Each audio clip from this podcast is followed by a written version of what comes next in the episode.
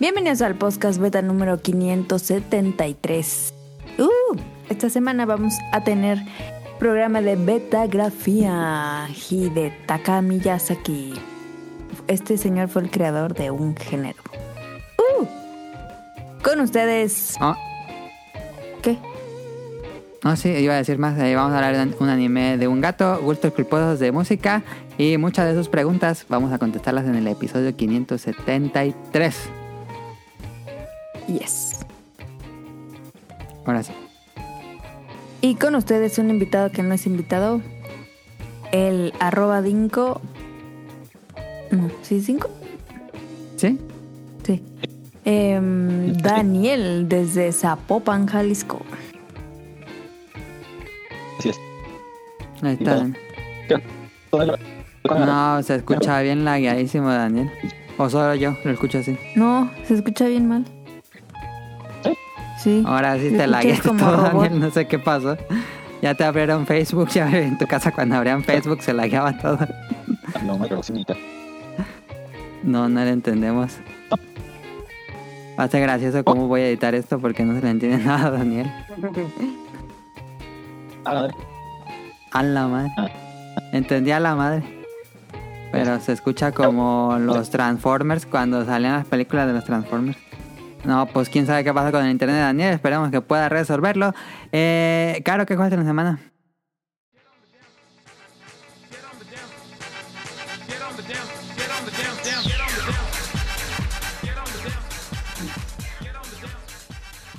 Nada, nada más estuve viendo cómo se juega Doom.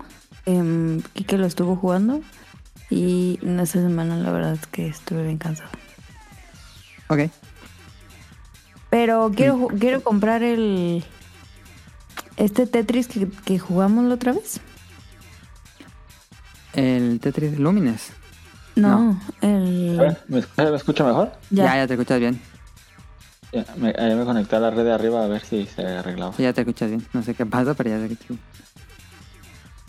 Dale, ¿Qué decías, Caro? ahí disculpen por interrumpir. No, el que jugamos aquí con... con Ah, eh, eh, puso el Fire 2. Ese, ese traigo muchas ganas de jugarlo, pero no lo he comprado. Ok. Em, ¿Tú, Daniel, jugaste algo en la semana? Estuve jugando mucho este. Eh, Elder Ring. El Den Ring, ok, ya lo vas a acabar o no? Cada semana Ajá. estás desde febrero que quieren acabar.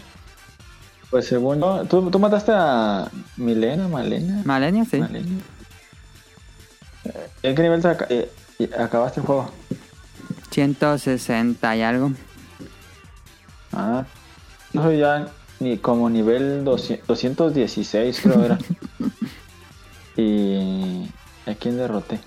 Pues ya llegué a un lugar en el que hay muchos dragones que está, Ah, este, sí, ya sé cuál, que hay como unos tornados. Hay como un, como ajá, ahí, ahí llegué. Descansas. ¿Ya cuánto me falta? No, pues ya es el Ajá. final. Después de ahí es el final. Ahí, ahí es el final. Sí, Ah, pues ya me lo voy a acabar entonces. sí. Después de esa zona es la última zona. Bueno, ya sería el final casi, casi. Ah, bueno. Entonces ya cuánto, como, como cuántas horas me faltarán. ¿Apenas llegaste a Kansas o vas ya a la mitad? No, ya derroté un jefe ahí. Ah, entonces pues ya han de ser a lo mucho, a lo mucho, mucho cinco horas, pero yo creo que menos. Ah, ya me lo quiero acabar. Sí, no, ya, ya estás a dos pasitos de acabarlo. Sí, ya. Y. Este, ¿qué más jugué? Nada más he jugado eso. ¿Ok? Está bien. Ah, no, estuve jugando el Call of Duty Vanguard. El, El de la el Segunda nuevo. Guerra no Mundial. el, el actual, ajá. Sí. Pero hay armas de láser y no sé qué tanta mamada. está medio raro. ¿Cómo va a haber armas de láser de la Segunda Guerra Mundial? Pues, no, en serio, en el multiplayer hay armas de láser. Ah, el multiplayer, Ahorita ok, se me ok. hizo raro. Ya, ya, ya. Sí. Pensé que No, estaba jugando la la campaña no la bajé. Ah, ya, ya, Ah, no, no la quise bajar. Dije, ¿para qué? ya. Ok. No es el puro multi. Y se pone divertido, está bueno. Me gusta que tiene la, la vista ampliada como en computadora. Ajá. Y ya no nomás el puro cuadrito que nomás veía las manitas, ya ves más. Ok, ok. Eso me sí, gusta. sí, sí. Y estaba divertido, pues, pero sí Todavía está- me, bueno. me saca de. Sí, todavía soy. No, no así como antes, así que súper buenísimo, pero sí soy bueno. Siempre quedan los primeros. Ok. Me gustó. Se siente muchísimo mejor que Warzone. Warzone sí ya se siente bien viejo. ¿Por Warzone. qué? No sé. ¿El Battle Royale? Sí. Ah, ok. Pues ya viene el Warzone 2. Sí, llega este año, ¿no? Llega el 16 de noviembre, creo que si no me equivoco. Pues a ver qué tal. A ver. Yo he estado jugando un resto de juegos. ¿Cuál no he estado jugando más bien? Estuve jugando Monster Hunter Sunbreak. Eh, regresé a jugar Lumines de nuevo. Lumines ah, Electronic Symphony, el de PS Vita. Me acabé Jet Set Radio. Eh, quería jugar experiencias que la- el soundtrack fuera muy importante. Entonces por eso estoy jugando esto. Eh, jugué Res, me acabé Res. Buenísimo, no lo había jugado en Play 4. Bueno, la versión de Play 4 que la- lo jugué en Play 5. No mames, qué joya es Res. Res estaba adelantado su tiempo, ¿no crees, Daniel? Sí. E- Es la versión de la normal, ¿no? ¿O es uno nuevo? El resto de Play 4. Es, es el juego clásico, pero en 4K. Ya no le- Daniel, Daniel, Daniel, te, te- te- otra vez estás eh, robotreoneándote. Bla, bla, bla, suena así Daniel, no sé si en la edición se escucha. Eh, estuve jugando, ahorita que nos diga de res, eh, estuve jugando Katamari Damacy otra vez eh, porque estaba queriendo estas eh, experiencias de soundtracks. Jugué Katamari Damacy como dos horas y media y se me olvidaba que tienes que guardar manualmente y cerré el Y juego y no, no había guardado nada. Dije, ay, qué mamada. Este, y después me salté a Mr. Driller porque la que juego. hizo el soundtrack de, de Katamari también hizo trabajo en Mr. Driller. Entonces, este. Y se nota, se nota muy similar el soundtrack de Mr. Driller y Katamari Damacy. Eh, me llegó el nuevo Pokémon Rocky. Y ya lo acabé. Ayer lo acabé. Eh, muy bueno, gran juego. Eh, Pokémon Rocky es muy grandiosísimo. es Mucho, la historia es mucho más compleja de lo que pensaba. Hay multiversos y viajes en el tiempo, qué raro. Buenísimo Pokémon Rocky. Peladísimo como nada. Este, pero como tiene vidas infinitas, pues es nada más de estar intente, intente. Pero muy bueno Pokémon Rocky, el nuevo. Les quedó así de 10. Muy bueno Pokémon Rocky. Y hoy estuve jugando el Splatfest de Splatoon 3. Eh, Escogí el. Se ve muy equipo difícil, piedra. ¿eh? ¿Por qué se ve difícil? Daniel, no te escuchas. Daniel otra vez sigue ese robotón, de Robotron. Yo ¿Por qué vi el, el tráiler, o sea, no el tráiler, pero como videitos que subieron subiendo.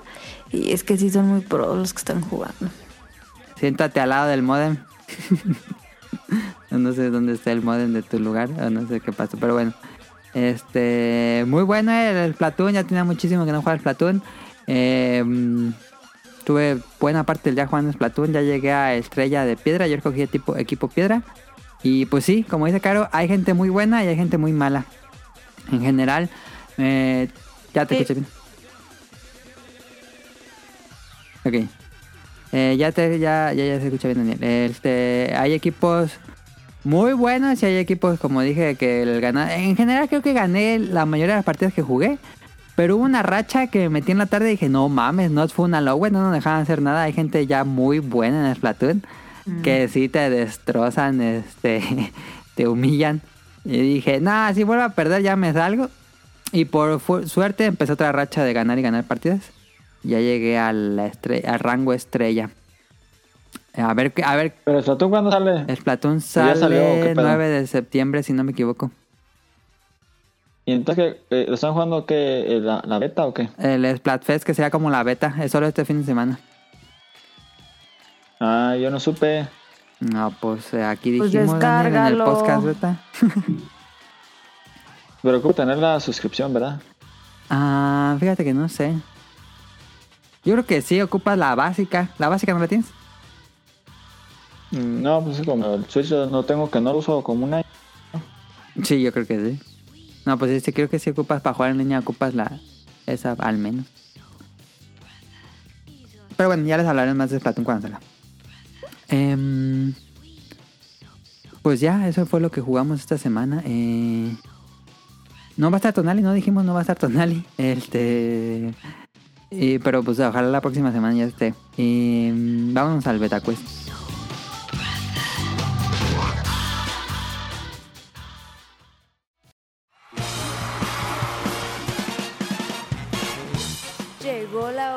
Del Beta Quest.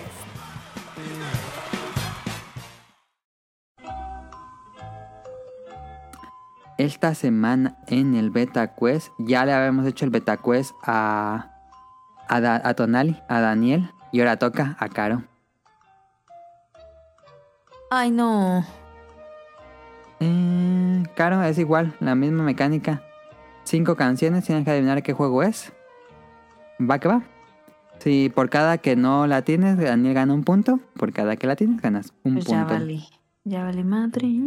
Todos los juegos que escogí los has jugado en algún punto. Entonces, eh, por, ese, por eso no te preocupes, deberías haberlos jugado. Vamos a comenzar con el primero. Ahí va el primero, Caro. Ok. Esto es, es canción, pero también es gameplay. Se escucha el juego. Ok. Winner Dash. Ah, no mames, si supo y con solo 3 segundos.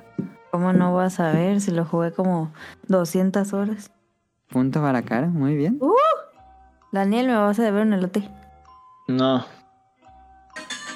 Ahí va, Caro. Ok.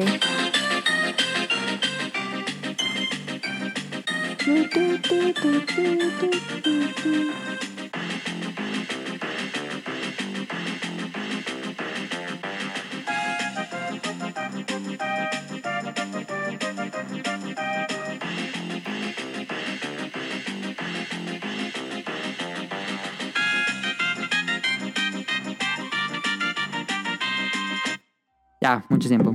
Caro, Está difícil. ¿Serán las tortugas ninja? eso es incorrecto. Punto Está para Daniel. fácil. ¿Cuál es ¿Cuál Daniel? De Kirby. Correcto. ¿Pero cuál? ¿Cuál qué? ¿Cuál juego? En todo el juego de quiero usar esa canción. Puede haber hecho cualquier. puede- con que hubiera dicho Kirby. Ahí va la ¿Era? tercera canción, Caro. No lo veo venir. Ajá.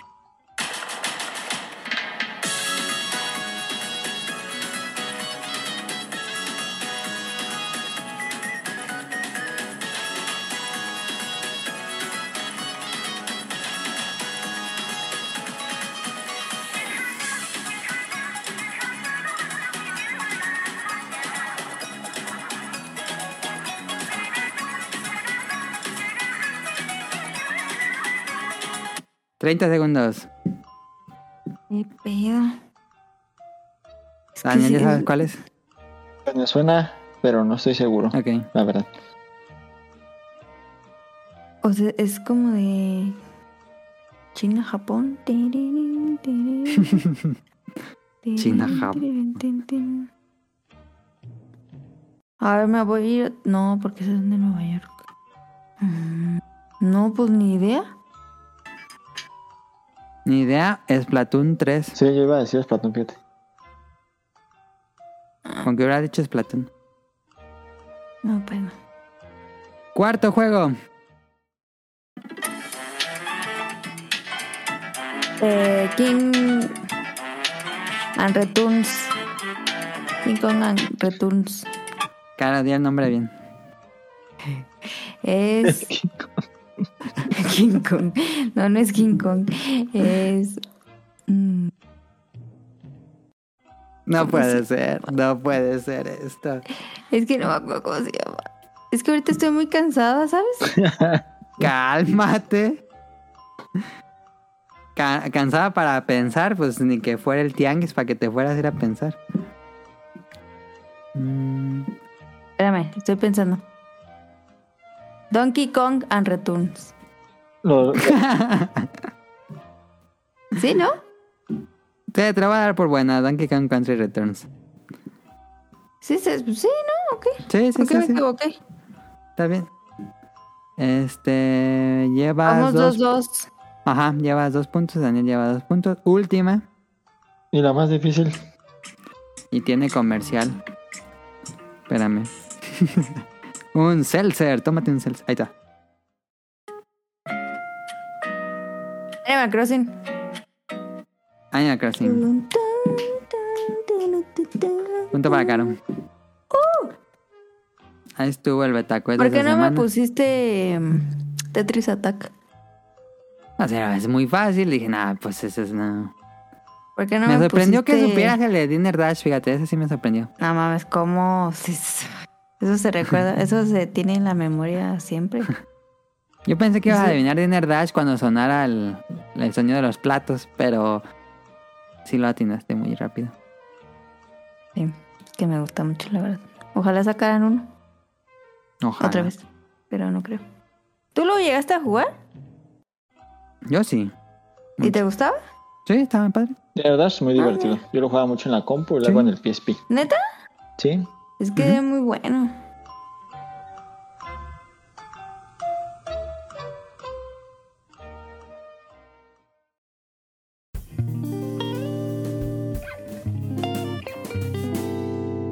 Tema principal.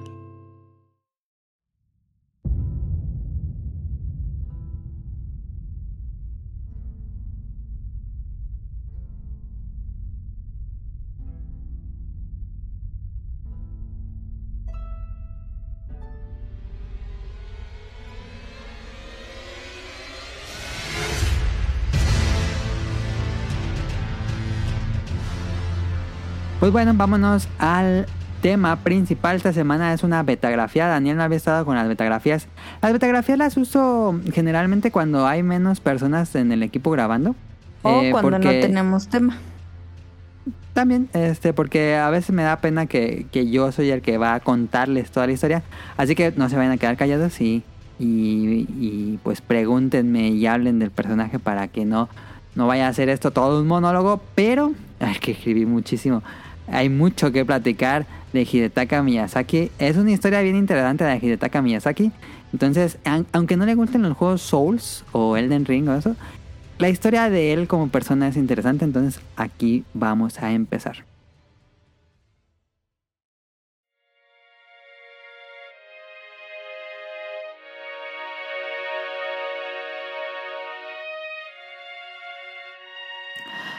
Hidetaka Miyazaki eh, nació en 1974 en Shizuoka, Japón, en una familia muy humilde. Y es, su familia le prohibía jugar videojuegos en casa. Le tenía Ah. prohibido jugar videojuegos en casa.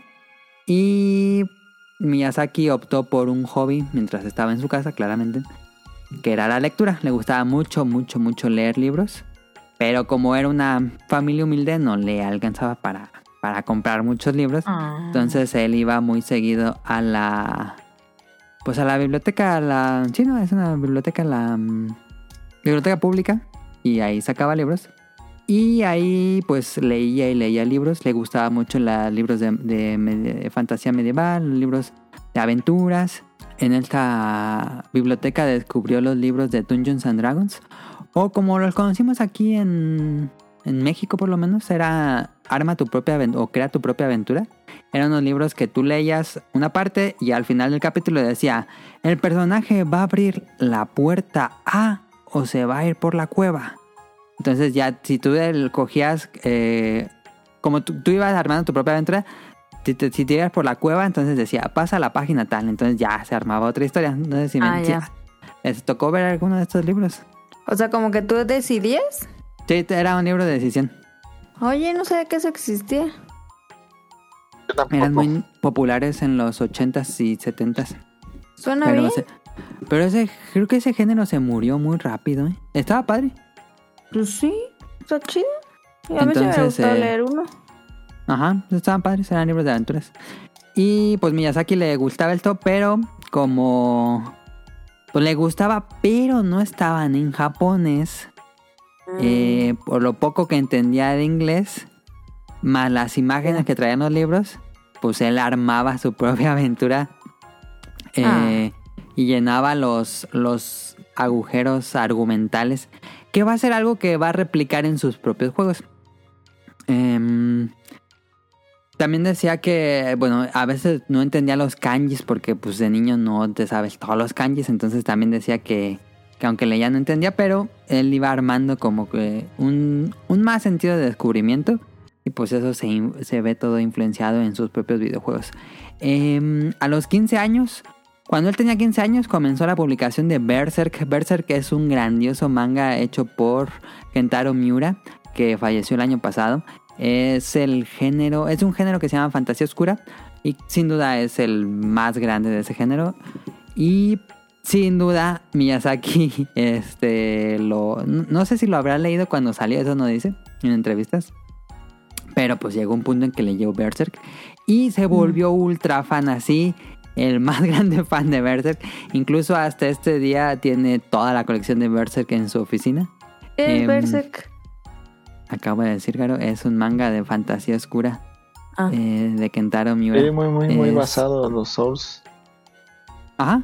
Todo, todos, todos sus trabajos casi casi se basa en, en Berserk y hay un resto de referencias de Berserk. ¿Tú no lo has leído, Daniel? No, nunca he leído Berserk.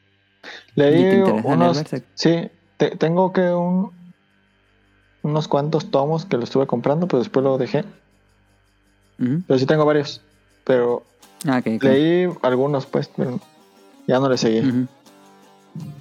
Sí, son como 40, creo. Y bueno, es obvio que esto influye muchísimo en Miyazaki, le encanta Berserk. Y bueno, pasan los años, Miyazaki, como, o sea, sí le gustaban los juegos, pero no lo podía tener en su casa. Em, pues no, no, no persigue trabajar en la industria de videojuegos. Entonces se mete a estudiar eh, ciencias sociales en la Universidad de Keio y pues em, cuando se gradúa consigue un trabajo en un en una, una compañía de tecnología que se llamaba Oracle Corporation Em, y le pagaban bien Eh, consiguió trabajo de em, administrativo jefe administrativo en esta en esta compañía de tecnología en Japón y pues acepta el trabajo. No, no era como que le gustaba así mucho la idea de trabajar aquí, pero lo hizo porque eh, con su salario le pagó sus estudios a su hermana. Entonces Oh. era más eh, la motivación de, de po- poderle pagar los estudios a su hermana eh, con, el, con el salario porque le, pues, le pagaban bien en esta, en esta compañía de tecnología. Pero en 2001 cambiaría su vida por completo. ¿Y qué lo iba a cambiar? Un videojuego le iba a cambiar por completo la vida de Hidetaka Miyazaki.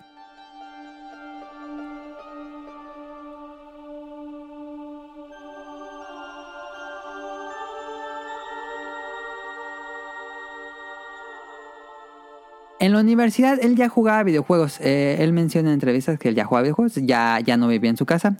Él se sale de su casa cuando pasaba a la universidad. Y ya jugaba videojuegos. Jugaba Zelda, que es uno de los juegos que más le gusta. Pero en el 2001 se reunió con sus compañeros de trabajo en una fiesta ahora sí. Y uno de ellos le recomienda, le presta Aiko. Aiko es un juego de... Ay, se me fue el nombre del autor. Fumito Ueda, Fumito Ueda. Este. Y es el que. Bueno, la secuela sería Shadow of the Colossus, pero bueno, Aiko sale en el 2001 ujú. y se lo prestan a Miyazaki. Miyazaki lo juega y así como. No como el de Ratatouille, sino como el GIF ese que le hace el Blow Mind, que le. Ah, ya, que le explota Algo- la cabeza. Ajá, algo le detona en su cabeza. O sea, así dijo, ¿qué es esto? Porque a ese punto los videojuegos no eran tan narrativos ni tan de contar historias. Es inicios de PlayStation 2. Ujú. Ya, ya comenzaba esta tendencia a hacerlo un poco más cinematográfico. Eh, pero, pero jugó Aiko y sí le voló la cabeza. La forma en que contaba la historia. El mundo como muy solitario, como muy misterioso. Todo el juego se desarrolla en una torre gigante. Entonces este misterio que hay en la torre. Em, y hay como unos... Los enemigos son como unas sombras. Entonces siempre te están persiguiendo unas sombras y tú tienes que ir cargando con una niña. Bueno, tú eres un niño que vas con una princesa y la tienes que ir cuidando mientras desciendes la torre. Es básicamente Aiko. em, es un juego de acertijos y de acción un poco. Y lo, le, le voló la cabeza. Miyazaki dijo, yo quiero hacer mi propio videojuego. Yo sé que puedo hacer mi videojuego. Yo quiero intentarlo. Entonces, eh, era ya tarde para Miyazaki, porque para cuando él juega Aiko ya tenía 30 años. Y en Mm. Japón, el... en Japón es muy diferente la cultura de trabajo. En Japón, cuando uno sale de la universidad, eh, te contratan en una compañía de tecno- bueno, en una compañía relacionada a lo que estudiaste. Y pues te vas a quedar en esa compañía. O, o el plan es que te quedes en esa compañía, pues hasta que te Siempre. jubiles. Sí, eh, esa es la... O sea, ahí no, no es como andar cambiando de, de trabajo. Es muy raro en Japón cambiar de trabajos. Eh, y por eso, pues vas obteniendo un trabajo formal y vas subiendo de escalas en tu trabajo. Es como funciona en Japón. Es, es raro que se estén saltando de empresas a empresas. Pero dijo Miyazaki, no, yo ya, yo ya hice esto, ya le pagué los estudios a mi hermana, ya me enfadé del trabajo de, de salaryman, de estar ahí en un cubículo y renuncia a su trabajo de tecnología. No manches, deberían de hacerle un manga. Ah, sí, podrían hacer una película incluso. Eh, y comienza a mandar cartas de solicitud de trabajo para compañías de videojuegos. Él empezó a mandar así cartas de solicitud, pero ya, ya tenía, digo, ahorita lo vemos 30 años, es todavía estar bastante joven, pero para la idea de Japón eh, era ya... Era ya un poco grande porque cuando entran a las, a las ah, empresas tienen que entrenarlos y empiezan desde abajo. Entonces, ya con 30 años está un poco más difícil conseguir otro trabajo. Entonces, eh, hubo una compañía pequeña que le dijo que sí. La compañía se llama From Software. From Software era una compañía que ya tenía tiempo haciendo videojuegos y hacía mucho juego AA, mucho juego genérico, mucho juego como para ir sacando, ir a flote la, la compañía, pero no tenía como muchos juegos exitosos así que vendiera muchísimos. Una compañía pequeña. Eh, su serie más famosa era Armored Core, que es un juego de mechas. Pero hizo muchos, hizo muchos, muchos, muchos juegos. Tenchu, Otogi. eh, hizo unos de Monster Hunter, los spin-offs de los gatitos de los Airu. Eran de From Software, por raro que suene.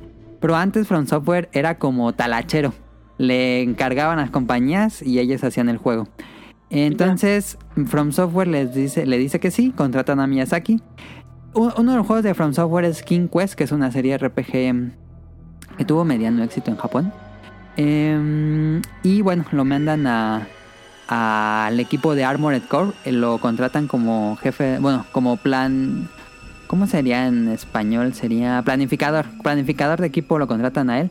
Él entra a, la, medida a mediados del desarrollo de Armored Core Last Raven y su siguiente proyecto sería Armored Core 4 y ahí eh, pasó algo, no, no menciona exactamente qué. Pasó algo, pero lo, lo ponen como director del juego. Yo siento que él estuvo dando muchas ideas y dijeron, no, pues como que este sí le sabe, ¿no? Entonces lo, lo ascendieron a director de juego y él dirigió Armored Core 4. Ok. Y bueno, paralelamente a esta historia, en Sony ya estaban preparando para lanzar el PlayStation 3. Y em, a los de Sony les interesaba tener un juego RPG similar a la serie de Elder Scrolls. Elder Scrolls es una serie muy popular, pero en Occidente. Entonces eh, Sony quería tener como un como una especie de rival de Elder Scrolls para que fuera popular en su nuevo PlayStation 3. Y les hablan a From Software porque los de Sony sabían que From Software tenía estos juegos que se llamaban King Quest y decían, ¿por qué no hacen un nuevo King Quest que se parezca más a Elder Scrolls? Los de From Software dicen sí, eh, acepto. Entonces este, este juego iba a ser completamente patrocinado por Sony eh, y, y From Software iban a ser los que iban a, a hacer el juego. Entonces eh, aceptan el proyecto. From Software comienza el desarrollo de este nuevo RPG que el nombre pues fue, sería... Ahorita Daniel ya lo conoce, igual Caro, ¿no? Eh, este juego se convertiría en Demon Souls. Así se llamaba desde el inicio del proyecto, Demon Souls. Y eh, no le quisieron poner King Quest tal... ¿Cuál sería? King Quest 3, si no me equivoco. King Quest- Por el número entonces que le cambiaron el nombre. Pero va a ser este proyecto junto con Sony, que era Demon Souls. Y y comenzaron a hacer el juego, pero empezó con problemas. eh, no podían terminar el prototipo, tenían muchos problemas de dirección, no sabían si hacerlo más occidental o más japonés, si lo hacían en primera persona o en tercera persona, eh, si iba a ser un juego de acción o iba a ser un juego de exploración. Estaban en un verdadero caos. Eh, y nadie, nadie de los que trabajan en From Software se querían meter al proyecto de Demon Souls porque era un caos, era un caos de- a punto de que era probable que Sony les quitara el dinero y cancelaran el proyecto. Entonces, em, como estaba un verdadero desastre, eh, este proyecto eh, a Miyazaki le llegó pues la información de que From Software estaban trabajando en un nuevo RPG y siendo tan fan lo que le motivaba a, a Miyazaki que quería hacer su propio juego porque él quería hacer un juego RPG.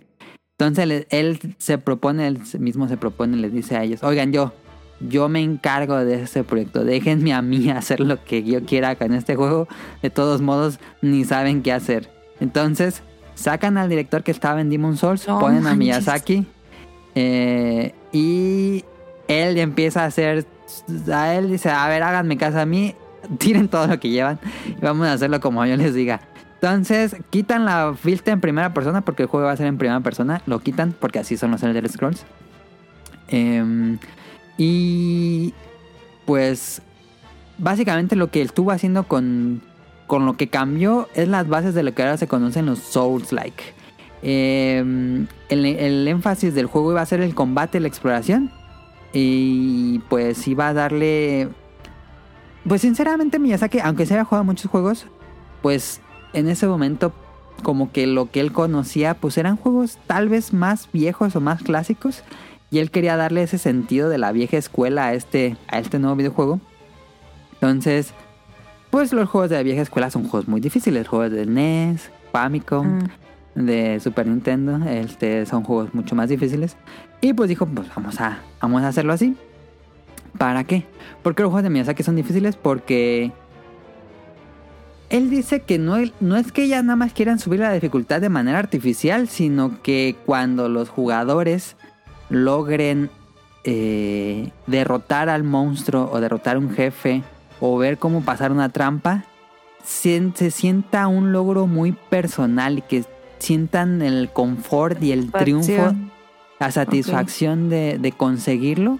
Y la única forma de hacer eso es subirle muchas más rayitas a la dificultad de los juegos. Entonces, eh, pues esa fue su estrategia. Que el jugador aprenda cómo se juega. Eh, el, el juego te va a dar las bases y todo para que tú aprendas a jugarlo. Pero siempre va a ser como muy justo de que si tú te moriste es porque fue tu culpa. El juego es no, no fue así de la nada. Entonces, por eso esa es su, esa es su filosofía de diseño. Entonces, eh, así, así lo, lo planteó él desde su primer juego. Em, y algo que también tiene Demon Souls y que a partir de este todos los demás juegos tendrían es que habría un multijugador cooperativo extraño. Porque el multijugador, ¿cómo, cómo describirías que funciona el multijugador, Daniel? Pues. ah, pues el multijugador es. Creo que inicialmente era únicamente para derrotar jefes, ¿no? Ajá, correcto. Eh, eh, y no se podía jugar con tus amigos, era únicamente con gente al azar. Ajá, que no Era- conocías. Ajá, que no conocías y que no sabías que tenía, lo único que veías era su nombre, no sabías cuál era su Sí, sí, sí, sí. su su clase ni nada, ni su nivel, ni nada. Solo veías su nombre, lo aceptabas o no.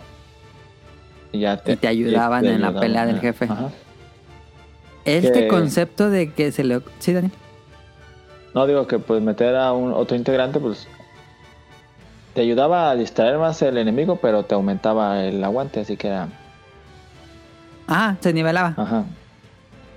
Sí, sí, sí, sí. Pero sí, ya no eras carne de cañón. Ya había otra persona más que podía hacer la carne de cañón.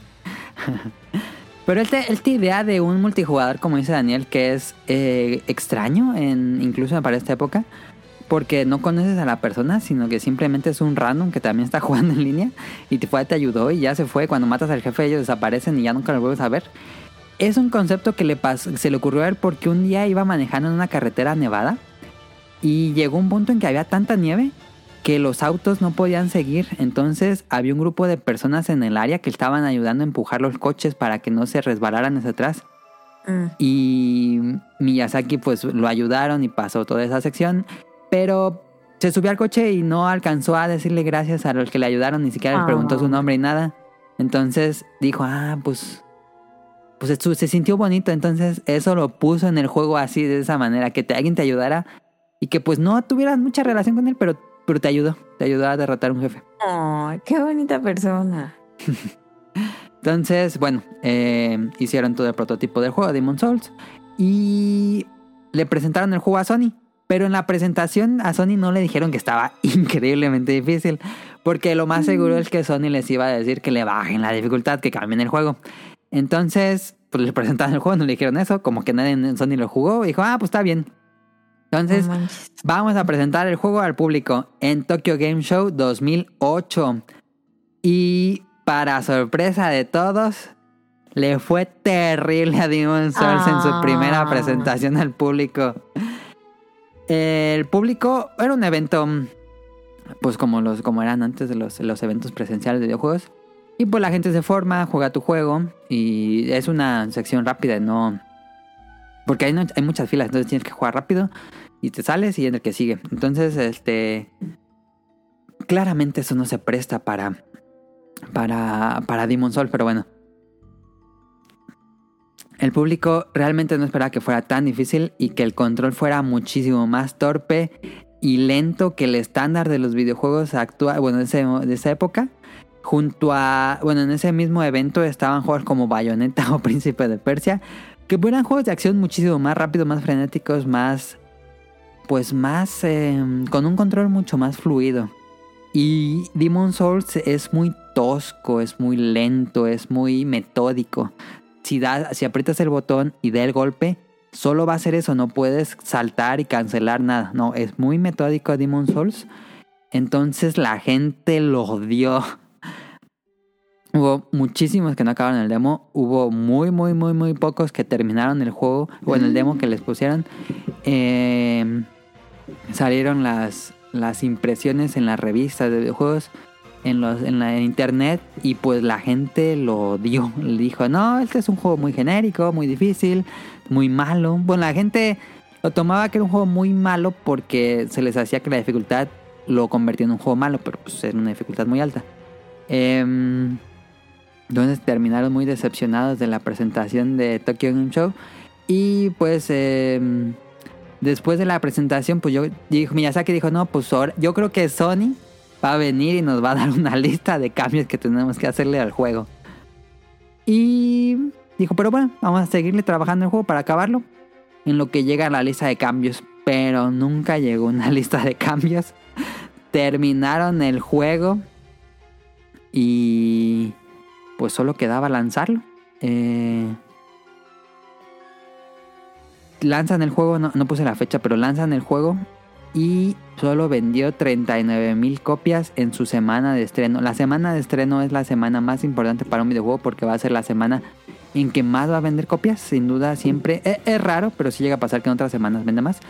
Pero generalmente, eh, cuando lanzas un videojuego, solamente la primera semana probablemente va a ser tu mejor semana de ventas. Y vendieron 39 mil unidades, que son muy pocas.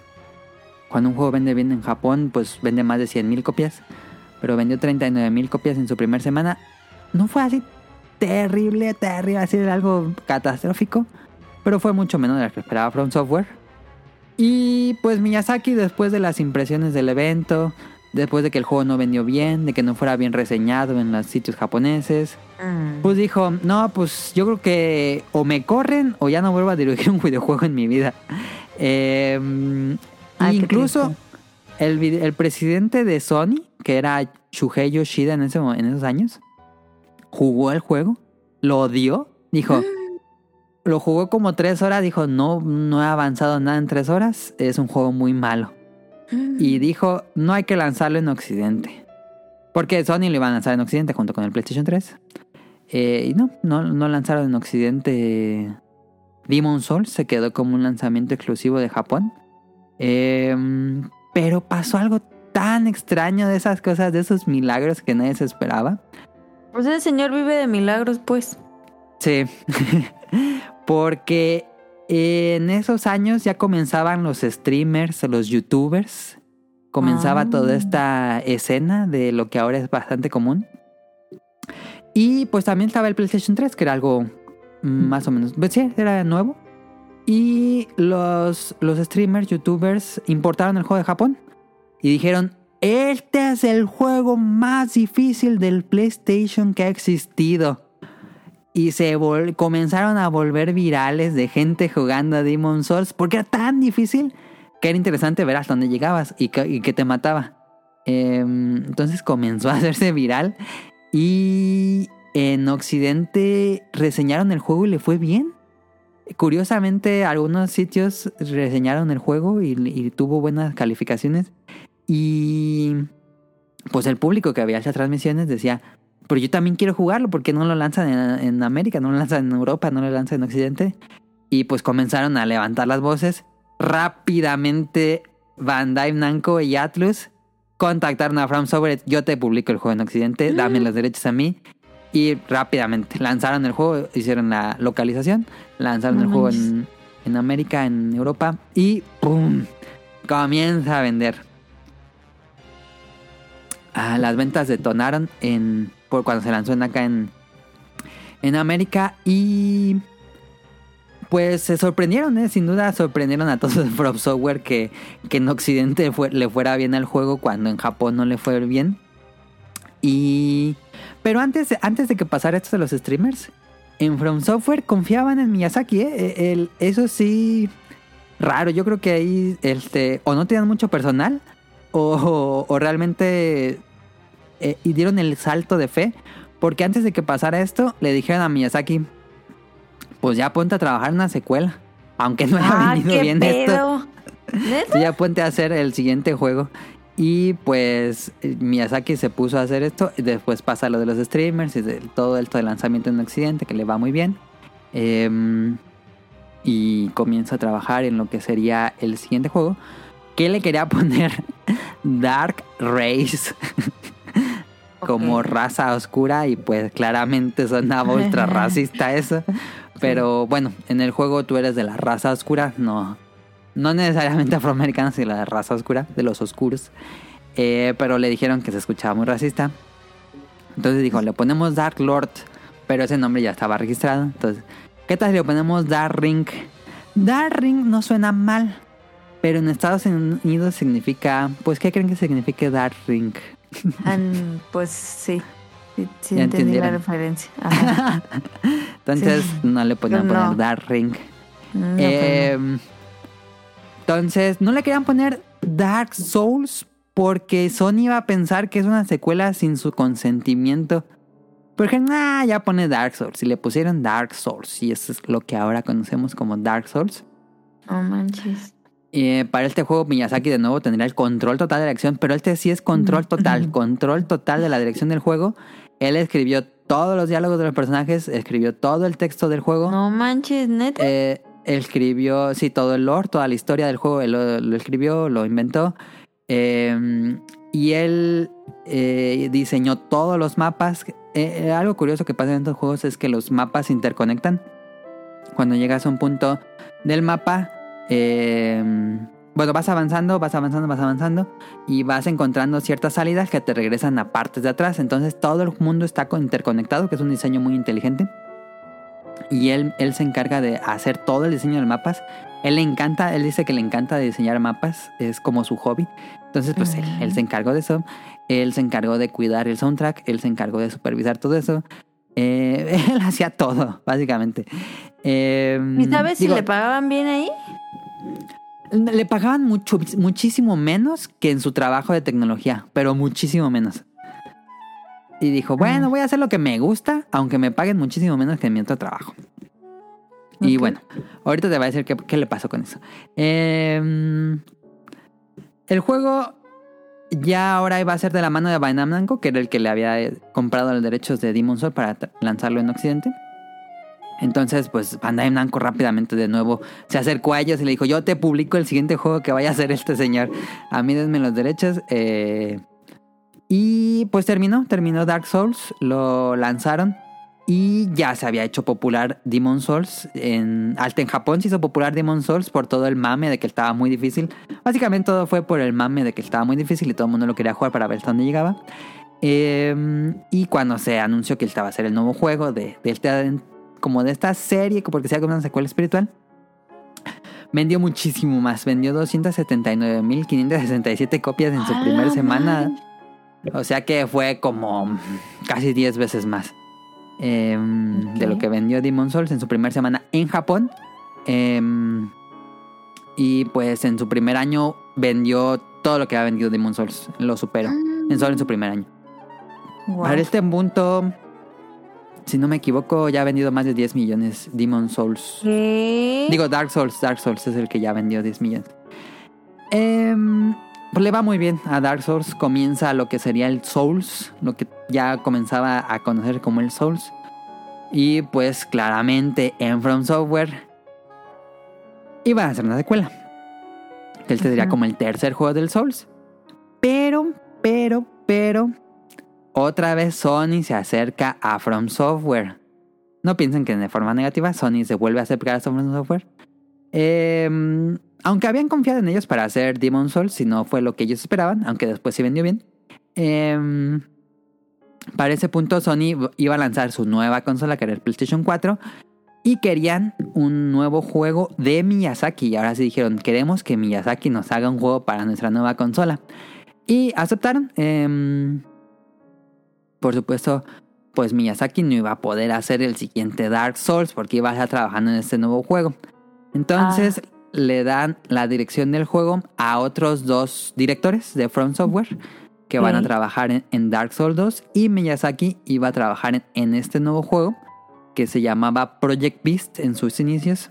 Eh, pero mm, por un lado, Dark Souls 2 fue un caos. Porque pensaban, bueno, ya tenemos como, la- ya, ya hemos hecho dos juegos, ya más o menos sabemos la fórmula, pues vamos a hacerlo de nuevo. Entonces, con estos dos directores, fue un caos. Nadie sabía cómo le hacía Miyazaki para hacer sus juegos.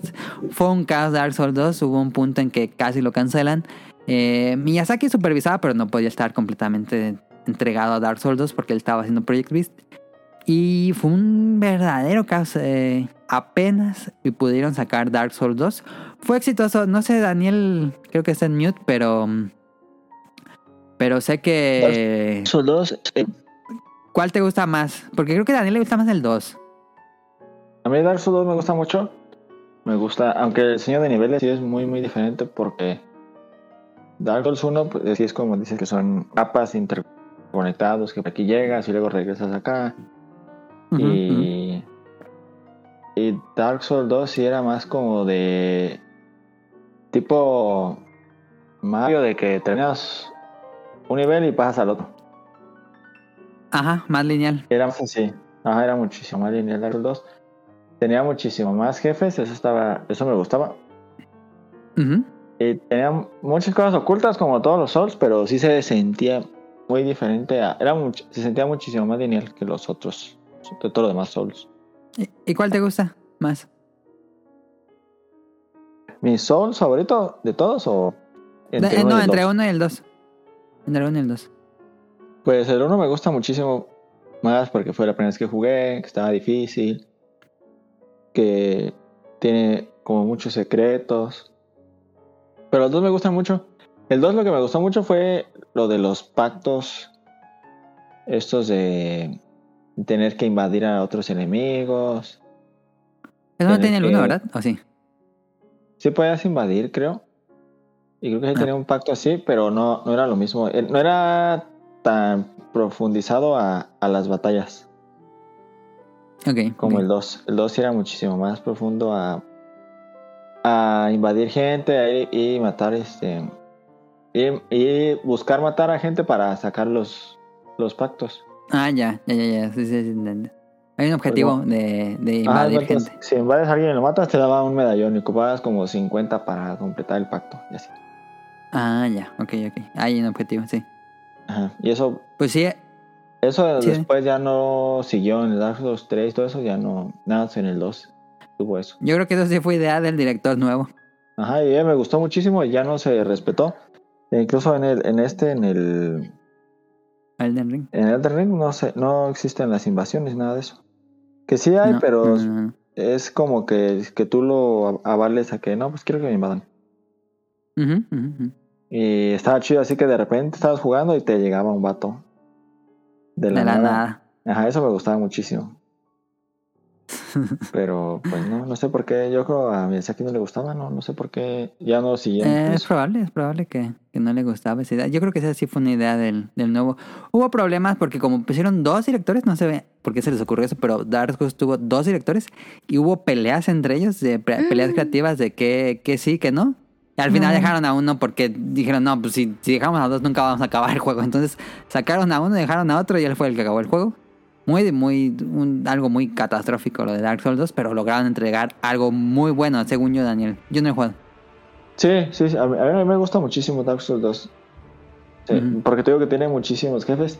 Que otra gente con las que he escuchado es que abusa demasiado de los humanoides.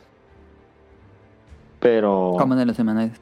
Pues, Pero todos los monos son como humanos. Ajá, todos son como humanos. Y, Ok, acá- y casi no es que acá hay como dragones, como bestias. Sí, sí, sí, como bestias, sí. Y Sí, me imagino que era algo más fácil de hacer, ¿no? Con un Rick de humano, más rápido haces jefes. Ajá. Pero no, me gustaba muchísimo. Me gustó muchísimo. También había, los niveles tenían cosas como, por ejemplo, había un jefe que lo podías matar con el veneno en el piso. Y así, así te aventabas el tiro. O, o si te acababas bien el, el nivel, podías este quitar el veneno. Había una forma de... de Ah, drenabas ya, el ya, veneno. ya. Afectar. Ajá. Sí, sí, sí, sí. Y eso estaba chido y eso no se volvió a, a, a ver en un Souls. No, yo no entendí, no. Sí, son ideas nuevas que trajo este director. Y Miyazaki decía que él le agradaba que, que alguien más hiciera Dark Souls 2 porque, pues aunque él creó la serie, le gustaba ver que más gente experimentara con sus ideas y... Y pues él, él estaba, él, él nunca estuvo como en contra de que otro director tomara la serie Souls. Eh, pero sí fue un problema para From Software. Y bueno, Miyazaki estaba haciendo Bloodborne, que bueno, Project V se transformó en Bloodborne. Eh, se dice que Miyazaki fue a Europa a, a- tanto de vacaciones como para tomar un resto de fotos y como empaparse de este eh, arquitectura gótica. Porque Bloodborne era dejaba de lado la fantasía medieval de la serie Souls y Bloodborne es una fantasía oscura de la época victoriana como en una especie de Europa muy gótica y pues obviamente siendo que le gustaban mucho los libros era muy fan de Lovecraft y pues iba a tener mucho horror cósmico de las historias de Lovecraft, también de Drácula y de una película que se llama Brotherhood of the Wolf, que si ven el póster de Brotherhood of the Wolf, es básicamente el traje que trae el protagonista de Bloodborne. De ahí sacaron eso. Eh, y bueno, para este punto, pues ya, From Software se había ganado muchísimo más renombre porque como les dije, From Software hacía puros juegos así, pues cortos, de cortos de no tan grande presupuesto, este, juegos que les iban de 7, 8 de calificación por lo menos y que eran como muy talacheros. Pero para este punto, si From Software anunciaba algo, todos escuchaban porque ya habían ganado un renombre con estos juegos. Dark Souls, Demon Souls, Dark Souls 2. Entonces, eh, pues ya este Miyazaki, pues ya, ¿qué, qué creen? En menos de 10 años desde que entró a la compañía, pues le dijeron a Miyazaki, oye, tú no haces todo, conviértete en nuestro presidente. Y se convirtió en presidente de la empresa. Wow. En menos de 10 a- en menos de 10 años, que es algo muy raro, muy muy raro en Japón, una persona tarda muchísimo. Cuando, cuando alguien llega presidente de una empresa en Japón, pues ya hay gente de tercera edad. Entonces es muy raro que haya eh, eh, pues jefes jóvenes en las empresas japonesas. Y eso es muy raro que pasó, pero él, él en tan solo 10 años se convirtió en presidente de From Software. Wow. Eh, él No termina manches. bien a, eh, Bloodborne, lo termina bien a tiempo y todo. Él entrega el juego, le va perfecto. Yo sigo pensando que Bloodborne es el mejor juego Souls que existe. Eh, me encanta, a mí me encantó Bloodborne, lo jugué en su momento, me gustó mucho. Yo no había jugado a los Souls y me gustó mucho Bloodborne. Eh, y pues termina Bloodborne, le va muy bien. Es un éxito en PlayStation 4. Creo que creo que es pues como la como dice la, la gente dice que Bloodborne es el mejor juego que tuvo el PlayStation 4 y todo el mundo espera que en algún momento lancen para otra consola Bloodborne. Es algo que siempre han esperado los fanáticos. Em, entonces lo que hace Miyazaki es que por lo general cuando son jefes en las empresas pues se quedan hasta arriba y él da las órdenes y pone gente a cargo y todo. Pero no, dijo, nah, yo me encargo de Dark Souls 3. Se pone a trabajar en Dark Souls 3. Él también dirige el juego. Eh, tanto como eh, presidente de la empresa, es director de, de Dark Souls 3. No bastándole Dark Souls 3 y junto con Bloodborne, también hace un juego para VR, que ahorita no me acuerdo cómo se llama. Que era como cuando ya estaba muy enfadado de sus proyectos, se iba a hacer otro juego que era el de VR. Eh, y pues junto cuando estaba haciendo, tanto estaba haciendo, dirigiendo el DLC de Bloodborne, estaba dirigiendo Dark Souls 3 y estaba haciendo un juego de, de VR. Eh, no, sé, no sé cómo le hacía Miyazaki, pero estaba haciendo tres cosas al mismo tiempo. Eso es rarísimo para juegos tan de gran presupuesto. Y...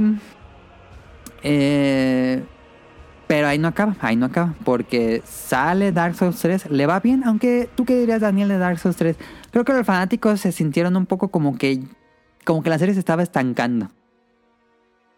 Es es que era prácticamente lo mismo que ya habíamos visto, no había, pues prácticamente no mostró nada nuevo, simplemente era Ajá. un juego, era ver Más lo y mejor. mismo, ajá, no, no, no propuso nada nuevo, ajá. Sí. Sí, sí, es lo que todo el mundo dice que es un muy buen juego, pero no hay nada nuevo ahí. Entonces, dice, ah, para el siguiente juego dije, no, ya, Dark Souls, bueno, porque él dice, lo primero que hizo cuando fue presidente es, yo voy a hacer Dark Souls 3, pero ese va a ser el fin, ya no quiero hacer más Dark Souls, ya, eso ya se acabó Dark Souls, ya no va a haber Dark Souls 4. Entonces lo que él hace es que mm, eh, su siguiente juego va a ser Japón feudal. Ya hizo Europa victoriana, ya hizo Europa medieval. Ahora toca Japón feudal o Japón medieval. Y pues ahora me- claramente era o iba a ser un juego de ninjas o iba a ser un juego de samuráis. Él coge samuráis. Em, y al equipo con el que trabajaba él, pues le emocionaba la idea porque era algo que nunca se había hecho. Y hace Sekiro. Sekiro es un juego que usaba muchas ideas nuevas. Es- tiene bases de los juegos Souls, pero es completamente. Se juega muy diferente. Es un juego muchísimo más frenético. Muy veloz, es un juego muy veloz. Es un juego mucho de timing. De dar el counter en el momento exacto para romperle la posición a tu enemigo y darle un ataque crítico que el enemigo puede hacer lo mismo y puede ser increíblemente difícil. Eh, algo que cambia es que en los juegos RPG que hacía Miyazaki es que podías estar matando al mismo monstruo muchas veces y subir el nivel y volverte bien fuerte, como ahorita lo hizo Daniel en Elden Ring, que es nivel 200. Eh, pero en Sekiro no puede hacer eso. En Sekiro es aquí te vuelves bueno con el control o tu personaje no va a ser bueno. No sube stats. Entonces, este... mm, eh, es un juego muy difícil. Yo jugué Sekiro, lo acabé. Es un juego realmente muy, muy difícil. Aunque cuando le agarras la maña, se vuelve más disfrutable. Pero agarrarle la maña es. Ah, sí, es, es muy. Te castiga bastante Sekiro. Em, pero era. Hacía cosas nuevas. Tanto cambió el modo de juego, tanto cambió la historia. Porque los Souls, no dijimos, los Souls son juegos que te cuentan una historia media vaga del lore que pasó antes. Pero no hay una historia lineal. Y tú um, más o menos das a entender lo que pasa, pero es muy ambigua la historia de los, de los Souls. Y con Sekiro ya era una historia lineal, así como de un videojuego normal. Inicio A a B y ahí termina y te cuentan toda la historia con personajes y todo. No, no hay nada más allá. Entonces ahí como que sí cambió. Para este juego lo publica Activision, que curiosa, extrañamente, porque... Porque Activision, no sé, porque Acti- no entiendo cómo pasó eso que Acti- Activision publicó Sekiro, pero bueno, Activision publica Sekiro. Y para este hace pocas Miyazaki tuvo su primer hijo. Ganó Ah. por primera vez el juego del año con Sekiro. Le dieron el juego del año a Sekiro en los Game Awards. Y ya era hora de hacer su siguiente juego. Y bueno, él te regresaría a las bases de todo lo que formó a él como, como diseñador. Haciendo otra especie de secuela espiritual de Demon Souls y Dark Souls. Con lo que Daniel todavía no se puede acabar. Este. Eh, un juego de nuevo de fantasía oscura medieval que sería escrito por el creador de Game of Thrones. Como ya les he dicho, Miyazaki era muy, es muy lector de libros de todo tipo. Pero uno de sus actores favoritos es eh. Martin. Y pues ya siendo presidente de la compañía dijo, pues chance y pega. Entonces le escribió un mail a J.R.R. Martin y le dijo, oye, me gustaría reunirme contigo para platicar. Soy muy fan de tu trabajo. Dijo, dijo Miyazaki, pues seguramente me va a rechazar o ni siquiera va a leer el mail. Y le contestó J.R. Martin, claro, cuando nos vemos y todo. No y manches. se reunió con J.R. Martin y en esa reunión le propuso que él creara, que él escribiera toda la historia detrás de su próximo juego. Y también dijo Miyazaki, pues yo creo que no va a tener tiempo, está haciendo sus libros, no creo que vaya a aceptar. Ah. Y J.R. Martin aceptó y comenzó a trabajar en lo que sería Elden Ring, que sería que fue escrito por J.R.R. Martin. Wow. Elden Ring tardó 5 años en desarrollarse y para este punto pues salió en febrero de este año. Ha vendido más de 17 millones de unidades. Órale. Ha sido, ha sido el juego que más ha vendido este año. En su primer mes vendió 10 millones de unidades, que es extremadamente alto. La crítica lo alabó. El público le encanta. Rara vez pasa esto, pero el público ama Elden Ring. Jugadores que nunca habían probado un juego Souls Likes probaron Elden Rings. Muchos quedaron encantados, muchos no pudieron con el reto. Pero en general creo que la, la recepción fue muy positiva. Y pues es muy, muy, muy difícil que otro juego vaya a ser el juego del año. Está God of War, puede pasar, pero se ve No muy creo. difícil que le quiten el juego del año a Elden Ring. Y pues, quién sabe en qué esté trabajando Hidetaka Miyazaki, todavía está muy joven. Eh, Wow. y pues hasta aquí está la historia de Hidetaka Miyazaki, el creador de los Souls. Eh, sin duda los Souls han influenciado toda la industria de videojuegos. Es, es curioso pensar como un oficinista que trabajaba en una empresa de tecnología, en un cubículo ahí escondido, se convirtiera en la persona más importante de los videojuegos en 2022. Yo no dudo que Sí, no hay ¿eh? otra persona más importante en los videojuegos actualmente que Hidetaka Miyazaki. O sea, es histórico, ¿no? Sí, sí, y que sea tan joven, porque es, es raro que, que pase esto.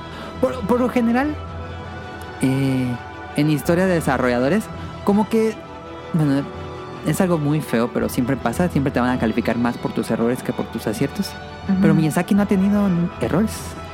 Ahora sí que Miyazaki ha o sea, no estado ha sacado un producto malo. no ha sacado un producto malo, y Miyazaki siempre dice, si yo dirijo un juego, el ten por seguros que va a tener la calidad que le pongo a mis juegos. A la madre. Él está orgulloso y dice que su hobby principal es Hacer Diseñar. videojuegos. diseñar juegos. Sí, eh, el diseñar videojuegos le encanta a él, es su hobby favorito. Dice que él puede hacer eso toda su vida. Y su segundo Wow. hobby es cocinar, le gusta mucho cocinar. Ah. Ah, cocinar rico. Sí, ha de, ha de ser buen cocinero. Pues ahí está. ¿Quién sabe qué, Pues- qué nos depara? Me la vendiste. Ahí está la historia de Hidetaka Miyazaki. Eh, ¿Qué crees que está haciendo Daniel? Mm, Bloodborne 2. Todo el mundo quiere eso, pero eh, Bloodborne es de Sony, ¿eh? No, no sé qué tan fácil es eso. Este, pues ahí está la historia del Hidetaka Miyazaki. Esta fue su biografía. Eh, no sé, la verdad es que no sé, no. Quién sabe qué, nos depare de Hidetaka Miyazaki. Curiosamente, su libro favorito de J.R.R. Martin no es Juego de Tronos, ni Canción de Hielo y Fuego, ni nada de eso. Le gusta uno que se llama Dufebre, que es de vampiros. Febre Dream, perdón, Febre Dream es un juego, es un libro de vampiros que hizo J.R.R. Martin y es su libro favorito. Pero, pues a lo mejor su siguiente juego va a ser de vampiros, quién sabe. ¿Ya A escucharon? lo mejor ahí nos Ponte espera. igual. Ya te escuchas bien, ya te ya. escuchas bien, ya te escuchas bien. Ahora sí, Daniel, ¿qué te decías que no te escuchaste? Eh, yo no recuerdo cuál es la pregunta. ¿Qué, qué crees que esté haciendo? Ah, yo dije? Bloodborne 2. Pero. Ah, sí. Pues oye, pienso que va a ser algo muy enfocado a. a Elden Ring. Dudo que vaya. Que volvamos a ver a un tipo Souls. Clásico. Pero Elden Ring es muy, muy, muy, muy Souls, ¿no? Sí, eh, es que esto de exploración le agrega bastantísimo. Sí. Eh, que el otro también era tipo mundo abierto. Que estabas limitado pero a. más limitado. Ajá, que, Sí. que ocupabas la llave para pasar al otro lado. y ocupabas- Sí. Pero también era muy libre. Además, el Dark Souls 1 que te podías ir a donde quisieras, prácticamente. Ujú. Pero no sé, sí, sí estoy a la. Pero yo creo que sí, un, un DLC, ¿no? De, de Elden Ring. Ah, sí, ¿no, no hay no hay ninguno confirmado? Yo pensé que ya había confirmado alguno. No. No se ha confirmado, pero todos los juegos casi casi han tenido su DLC, creo. Ajá. Que no lo compraría, fíjate. ¿No comprarás un DLC? ¿Por qué? Pues. Pues nunca me ha gustado mucho, fíjate, los DLCs de. De los Souls. Ah, ok, ok. Pienso que no no le agregan mucho. Ok.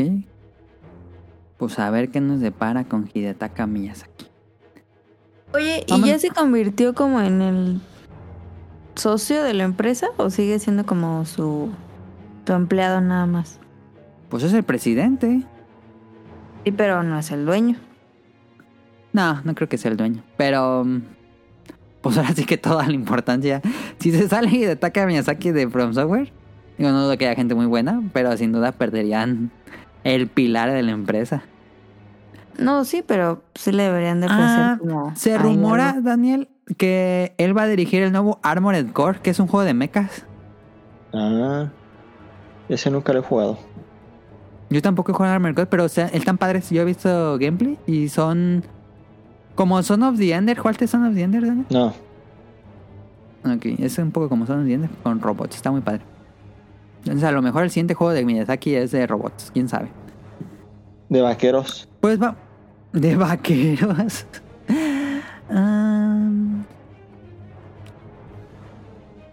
Me imaginaba algo muy primitivo. Como de dinosaurios y cavernícolas. Sería padre. Como Primal. Pero bueno, vámonos al Open de la semana. Y ahorita venimos.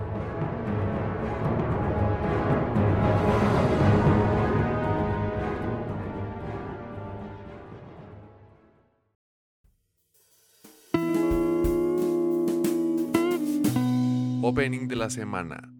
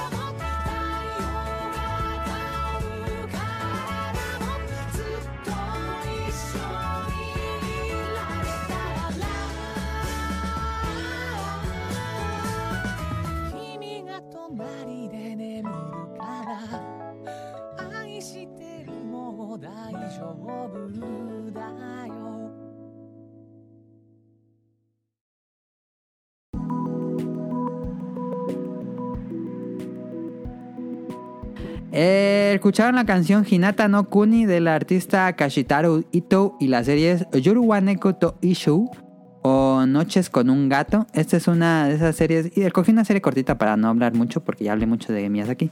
Eh, es una serie que dura dos minutos cada episodio, dos minutos y medio. Y nos cuenta la vida de Futakun, que es un chico que, que nunca había tenido un gato, nunca había tenido una mascota. Y vive en Japón. Eh, pero un día su hermana se muda con él y lleva a Kyuruga, que es un gato gordo muy chistoso. Y pues como nunca ha tenido mascota, pues eh, cada episodio es como algo que aprende del gato. Y sin duda se siente como que el mangaka, porque está basado en manga, eh, como que tampoco nunca había tenido un gato, entonces él como que va registrando esto en forma de manga y está muy cagado, son episodios muy muy muy cortitos. Eh, la historia del episodio dura como un minuto y medio y el otro minuto que queda es la canción y ya, se acaba. Y esto lo pueden ver en YouTube. Búsquenlo como Yoruwa Neko to Ishu o lo pongo ahí en, la cuenta de Twitter del podcast beta. Eh, está en YouTube, que creo que no es legal esa manera, pero no se los han quitado. Pero no está en ningún otro servicio. Entonces yo se lo recomiendo. Está muy cagado. Me lo recomendó Kamui. Muchas gracias. Y está, está cagado. Este, sin duda es alguien que tiene un gato. Completamente es imposible que esa persona tenga un gato. Porque es todo el comportamiento clásico de un gato. Caro, te dejo tus datos curiosos.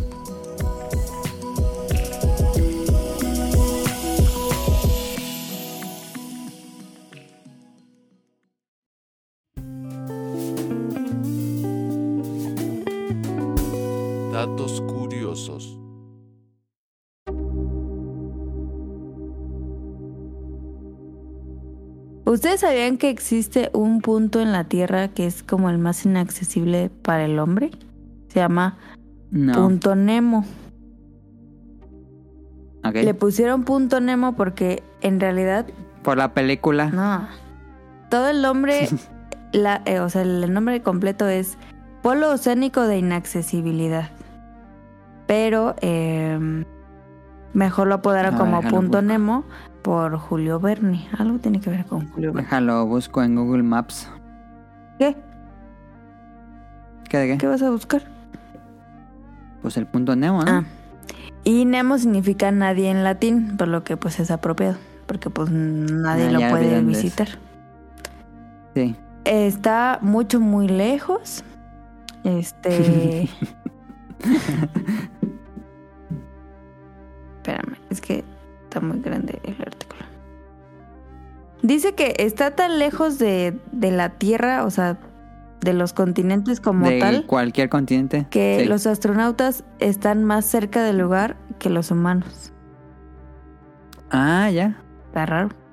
Dice, la Estación Espacial Internacional Sí, sí, sí, orbita la. Tierra a un máximo de 416 kilómetros, mientras la más Ajá. cercana masa terrestre está a 2.700 kilómetros.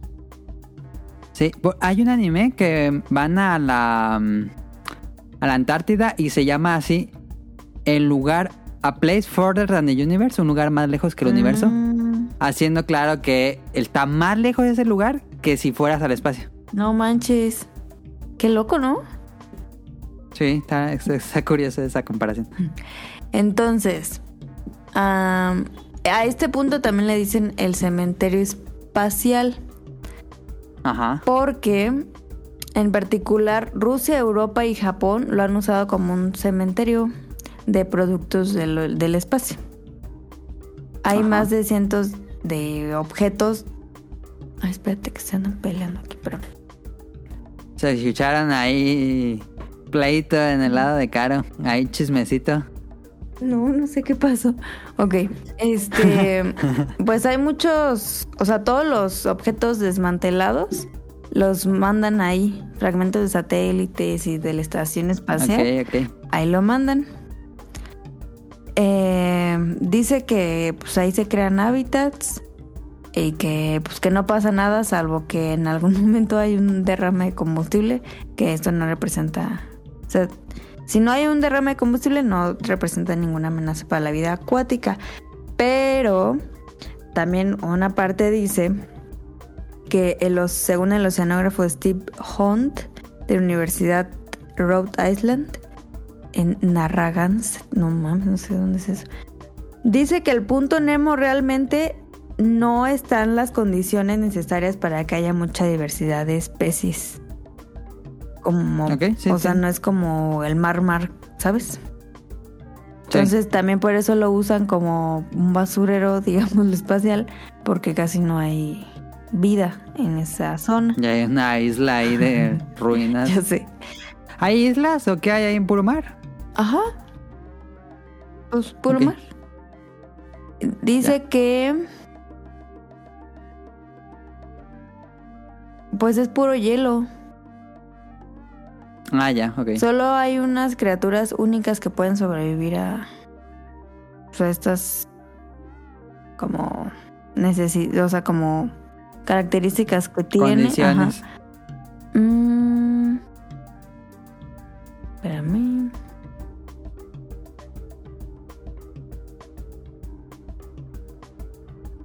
Decía que antes. ah, la gente antes pensaba que había monstruos ahí. Porque Porque nunca habían ido. Como tú, Luz, haz de cuenta. Por, Ah. porque los oce- Sí. oceanógrafo- oceanógrafos una vez grabaron, en 1997, grabaron un sonido muy misterioso a, dos mil- a menos de 2.000 kilómetros del punto Nemo. Y después se dieron cuenta que este sonido fue por una ballena. Y como hay mucho hielo, Mm. fue como el eco que hizo el hielo de la ballena. Pero por mucho tiempo se dijo que había monstruos. Sí, pues este Lovecraft en el cuento de la llamada de Cthulhu pone las, las coordenadas de un lugar eh, relacionado con Cthulhu. Ah. Y se supone que ahí está durmiendo Tulu. Ya me acordé porque ahorita vi el mapa y es por ahí. No es exactamente ese mismo punto, pero es en esa parte del mar donde se supone que está durmiendo el gran Tulu. No manches. Pues Yo creo que, no creo. bueno, Lovecraft era muy... Le gustaban mucho las cosas científicas, a lo mejor sabía del lugar. Mm. Pues a lo mejor. Y también ahí dice que hay un parche de basura en esa Ya zona. una isla, una isla de basura. Dice que la mayor acumulación estaba en el centro, cerca de 2.500 kilómetros al punto Nemo. Plástico como poliestireno, sedales y fragmentos de barcos y de costas. O sea, como que las mismas olas han hecho como... Lo juntaron. Ajá, ahí. Sí, sí, sí, sí. Hay varias islas de puro plástico que se han estado haciendo en el, en el mar. Bueno, en todo el mundo. Y pues imagínate, o sea, es el punto más inaccesible del mundo y hay basura, o sea, así de cañón Sí, estamos. Sí, sí, sí, sí. Y pues ya, ese fue el dato curioso, es punto Nemo y pues imagínense que está más cerca un astronauta que nosotros. Y hay Ahí un está. Tulu ahí. Y por ahí, por ahí Betulo se va a enojar que le echen basura. Vámonos al tema random. Daniel lo propuso.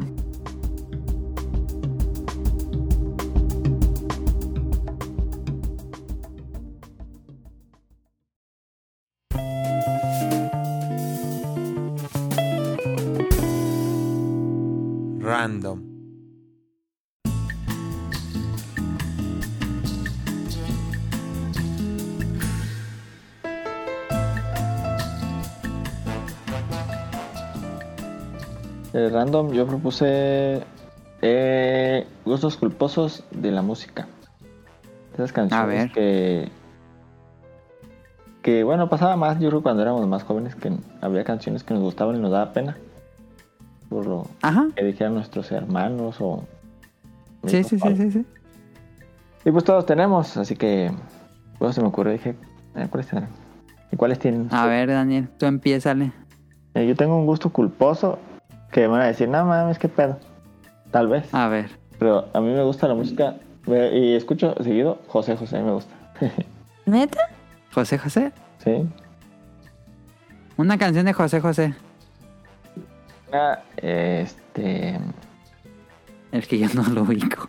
Digo, sí sé quién es José José, pero ahorita, ahorita que me dices una canción. ¿Cuál será una canción? José?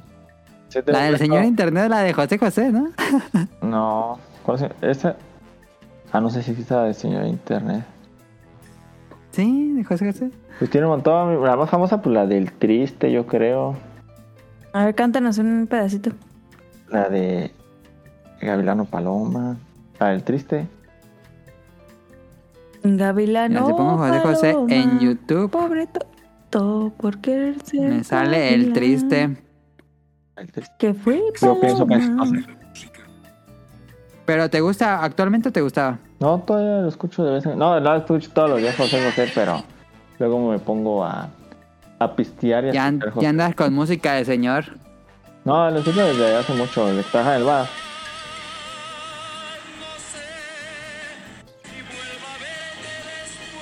ya sé cuál es, ya sé cuál es. Chido, Entonces, ¿desde el bar te gusta José José y lo consumes nada más en pedas o también así mientras trabajas? No, más, más- lo consumo más en pedas. De, de vez en cuando, cuando trabajo así. Es muy popular en... Ajá. Pues Al menos en, en México, bueno, en creo que toda Latinoamérica es muy, muy, muy popular. sí, sí, sí, sí, sí. En reuniones de señores. A ponerse pedo. Ok, pensé que ibas a decir como... no sé, polka o algo así. No, no escucho polka. Polka. ¿Y ustedes? Claro. Música de pena ajena. Ah, por ejemplo, la- como, como la Daniela hay una canción, no, no me gusta, ni sé quién es el grupo, pero hay una canción que me gusta y que es muy, muy, muy de señor. Pero la me gusta porque sale en Napoleon Dynamite, que es la de Solamente una Ah. vez, una Amén. Amén. Y cada canción sale en Napoleon Dynamite y escuché tanto el soundtrack de Napoleon Dynamite que ya me sé esa canción de memoria. Renunciación. ¿Qué decías, Daniel? Te escuchas la guiada. Ay, otra vez, otra vez ya se empezó de la guiado, Daniel. Nada más bla, bla, bla. Bla, bla, bla. Pero sí, esa canción sí me gusta, la verdad, porque la escuché mucho por Napoleon Dynamite. Y pues de niño, bueno, no más de niño, de... mm, Por ejemplo, cuando estaba en prepa, me, me... Bueno, me sigue gustando mucho el rock de los, de los 60s y los 70s. Pero si les decía a mis amigos que me gustaba eso, sí me quedan como, ¿qué pedo? ¿Por qué te gusta esa música así vieja? Pero yo sí soy bien fan del rock de los 60 y los 70s. En inglés. No me gusta en español. No, no me gusta en español, pero en inglés sí me gusta mucho. Ah, pero está bien. No entendí qué dijo Daniel, pero... No sé. Está bien enojadísimo, Daniel. ¿Tu cara? Pues a mí lo que me, me da más pena ajena es que pues mi cerebro es como una esponja. Entonces yo escucho una música, una canción una vez y si está muy pegajosa me la aprendo en el momento. Entonces muchas canciones, Ya ahorita pura motomami. muchas canciones así de esas mamadas, pues sí me las sé. Entonces las escucho y digo, mata mami, mata mami, mata mami, mata-", porque pues sí me las sé. Y digo, como, no mames, ¿por qué me las sé? O, de, o así lo, luego cuando ponen banda aquí los vestidos. También así es Daniel. Así también es Daniel. Siempre está cantando cada mamada ahí. Cuando íbamos a, a jugar Pokémon Go. Está en un nacional, Ya. luego me ponía a cantar. Ah, sí, ya, ya, ya regresó Daniel. Al teléfono nacional. Eso, más, más que nada eso. Pero una que tú la pongas y que tú disfrutes, pero sientes que no va contigo. Híjole. Antes, antes, ya, ahorita no. Pero antes me gustaba un buen la de. sé que está bien tonta, pero. Una que dice. Todavía me acuerdo de ti. Todavía siento que estás junto a mí. Sí, ese es del, del inicio del 2000, Sí, ¿no? pero no sé por qué ¿Era no me novela gustaba tanto. y esa, yo creo que esa. Ah, yo era fan de las... De las jeans. ¿Neta? Pero solo un disco. Pero no sé cuál disco. Pero sí me gustaba un disco de las jeans. Tenía el disco de jeans. Y... Y sigo siendo un fan de M2M. Es un grupo que ya se murió hace mucho tiempo. Pero sí soy fan de Ah, ya M2M. sé- Luego pongo de nuevo... Ya sé cuál es la que me gusta, que sí es gusto culposo. Esa sí, la neta sí me gusta. ¿Cuál? Es una que sacó Snoop Dogg con la MS. Es que es muy buena. Ah... Ya sé cuál. Es muy buena, esa, esa sí me gusta. Esa es mi gusto culposo. Nunca la he escuchado, pero sí sé cuál es. Está muy buena. La escuché y dije, no Yo mames. pensé que iba a decir el... El Daddy Yankee. No, No, el otro, ¿cómo se llama? El, el Bad Bunny. Ah, el Bad Bunny. perro No, es que yo sí estoy bien. ¿No te gusta Bad No, Bunny? ¿No se supone que ya como que en tu, de tu edad les encanta Bad Bunny? Sí, pero a mí no. Se me hace una porquería. Ese sí se me hace una porquería. Ah, ok. Daniel, ¿te gusta el reggaetón? ¿Alguna reggaetón? ¿Eh? Pues ¿Eh? sí, ¿Te lle- gusta alguno? llego a escuchar, pero no, no es muy común. Ok. Y otro que me acuerdo Otro gusto que cuando estaba en la secundaria, la prepa como tú, Ajá. me pasaba con hombres que, que sí me decían todos, ¿qué pedo? Esa música que era como de tu abuelito. Y escuchando hombres que... Sí sacan todos de Está chido, pedo, hombres como, que- ¿qué pedo con hombres? Es, es que decían, no mames, está bien culera esa música. Porque la de, la de la de, ¿cómo se llama? La de con polos pica pica. Eh, ¿cómo se bueno. Ah, la de, Ajá. "Bueno, mi chica". Eh, me- me- chica. Y la de la, Ah, me acuerdo ya. que la que siempre decían, la de la chica cocodrilo, decían, no mames, ni sentido tiene. Ni... Es que está bien culera esa música. Ah, está no, también- Perra, hombre, es que está chido. Ay, ya me, yo sí soy fan de los hombres también. De la poca música en español que me gusta. La, la, me gusta también mucho, culposo que tengo, el del año pasado, es la de... Y se marchó. No sé por qué me gusta la tanto. del meme.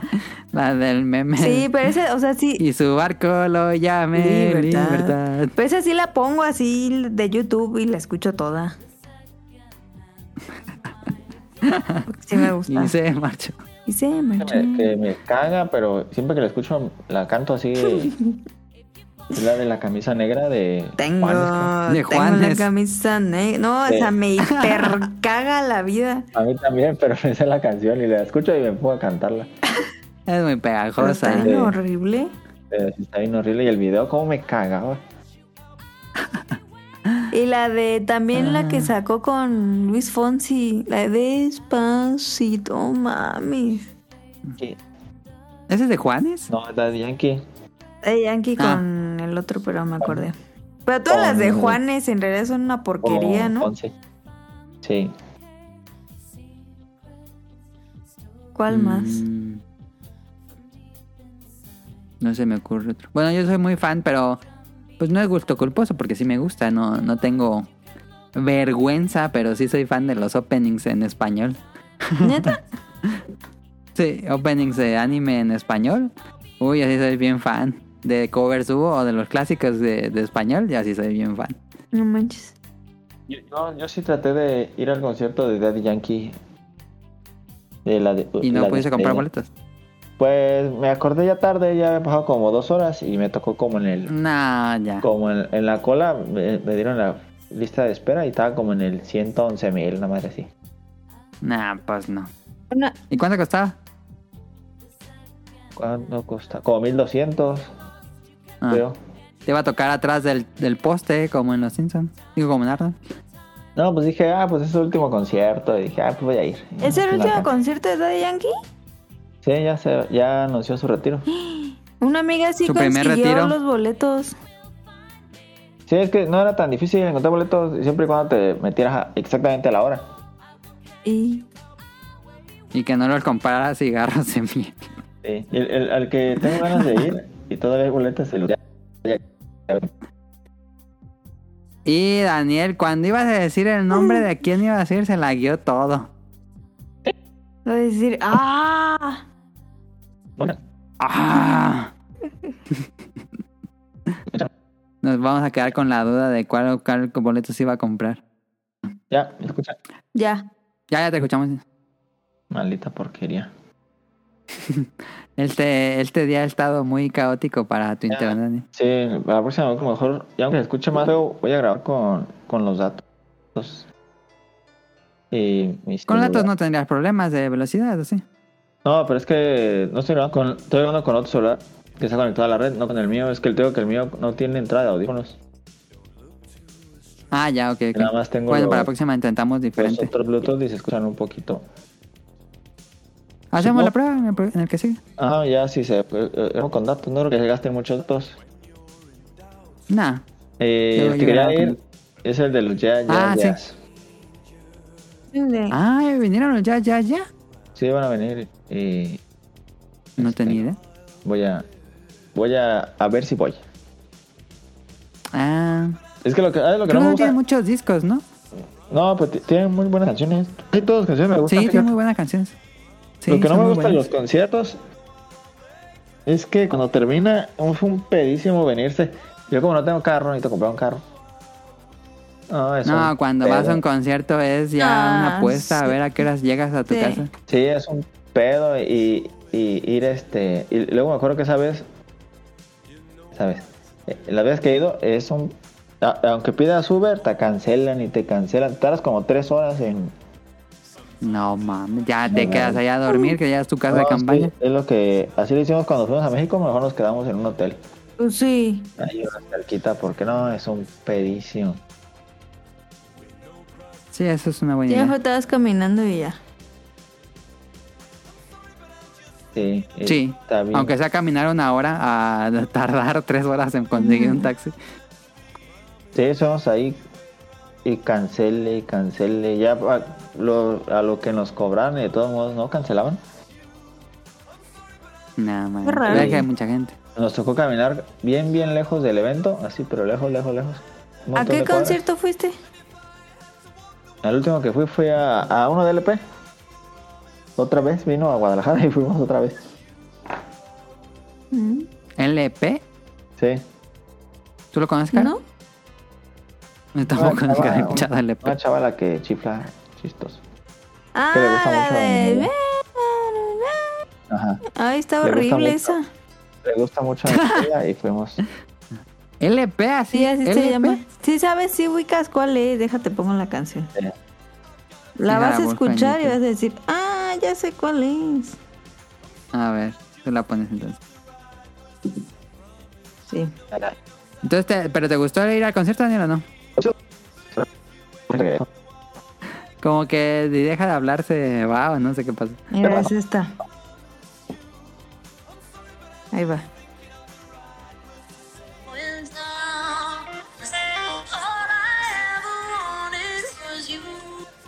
¿Sí lo? No mames, nunca he escuchado eso en mi vida. Esa. Se puso bien de moda. Hace como unos tres años. No, nunca había escuchado esa Ay, canción. está horrible. Bueno, es No, que no, en mi otro lo trabajo la ponían y la ponían y la ponían el mismo día. Me hartaron, no mames. No lo ubico. Pero bueno, vámonos a las preguntas del público. Out of tune. Would you stand up and walk out on me? Lend me your ears and I'll sing you a song. I will try not to sing out of key. Baby, how Dice Jesús, uff, por fin el Enrique Miyazaki. Creo que en su momento por el aspecto tecnológico no pudo plasmar bien su visión en los juegos creados. Pero salió Demon Souls, porque Sony confió, creo, a- creó algo de culto que ahora, va, que ahora con Elden Ring ha llegado a más gente y eso es bueno. Van mis preguntas para el staff invitados. ¿Alguna vez se han inundado su casa o colonia por lluvias No, muy fuertes? No, cállate. No, Cállate la boca. nunca han pasado. Y bueno, en la casa de Daniel acá en Morelia, pues vivía en un tercer piso, era muy difícil que se le inundara. Eh, no sé si ya regresó Daniel, pero no sé si en Zapopan se le haya inundado alguna casa. Eh, ¿ya ¿Me escuchan? Ya. Sí, ya. Ah. Mm, Acá donde vivo, se me. No, donde vivía hace mucho, una vez se inundó bien. cu- No, aquí en Zapopan, ahí en Morelia. La sala se inundó toda hacia hasta arriba, en el- los sillones y todos están llenos de agua. ¿Por qué? ¿Cómo? ¿Si vives en el tercer piso? No, La ventana. Cuando vivía, Ok. no, cuando vivía en. Allá por el bosque, Ah, cuando vivías allá, sí, ya sé dónde. ahí se inundó así bien culerísimo. Y todos Sí, los, sillos- sí, los sí, sillones se mojaron y todo el pedo. Y una vez se inundó aquí donde vivo en Zapopan, el cuarto, porque eh, a mi novia le gustaba dormir con la ventana abierta. Ah. Y estaba lloviendo bien durísimo y. Pero nadie pensó Pero en cerrarla. No, pues es que. No, nos dimos cuenta, ya, ya había llovido bien fuertísimo, no nos dimos cuenta que iba a llover. Ah. Ya cuando despertamos está todo el piso bien mojadísimo y, y una... el- Pero no se despertaron con todo el ruidazo de la ¿Qué lluvia. pedo? ¿No? Y, y ¿Qué este... pedo? No, ma, ¿Qué pedo? Nuestra, nuestra ropa, se- la de... Nuestro bote de la ropa sucia, te mojó todo y toda la ropa Él sucia. estaba así flotando por la puerta y bien ropa dormido. sucia, bien mojadísima. No mames. Y, pero bueno, al menos en la ropa sucia, pues, no pasaba nada. Omar, pero ¿cuánto llovió para que se metiera tanta agua? No mames. Pero pues es que- escuchas el agua, no manches. Es que ha estado lloviendo bien durísimo. Pero ¿cómo te a despertar? Pues no, no, fíjate que ayer me, antier me despertó un vato como a las 3 de la mañana ¿Sí? que se, que se ratoneó una rama de un árbol con un machete, la bajó así y, pa, y en putiza la, la trepó a su coche y se la llevó. Yo me escuché puros madrazos. ¿Pero para qué? ¿Qué pedo? Dije, ¿qué pedo? Y me asomé y dije, no, se están robando mi bote de basura. Fue lo que yo pensé, porque lo tengo ahí en la calle.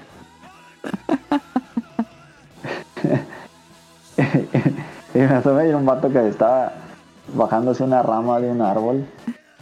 Pero Qué para qué fea, quería una rama. Con las anécdotas de Daniel. Ya cuando, ya, ya cuando me asomé vi que le estaba pegando a la rama y ya en la mañana que... A las 3 de la mañana. Sí, eran como las 3 y ya en la mañana que me... ¿Quién ocupa una rama a las 3 de la mañana? Qué en la mañana que me asomé vi que le había, le había ratoneado una, una rama a un árbol. ¿Qué? Qué pedo, cabrón. Solo le pasa a Daniel, no, no entiendo. yo estaba... Yo pensé que se estaban robando mi bote de basura.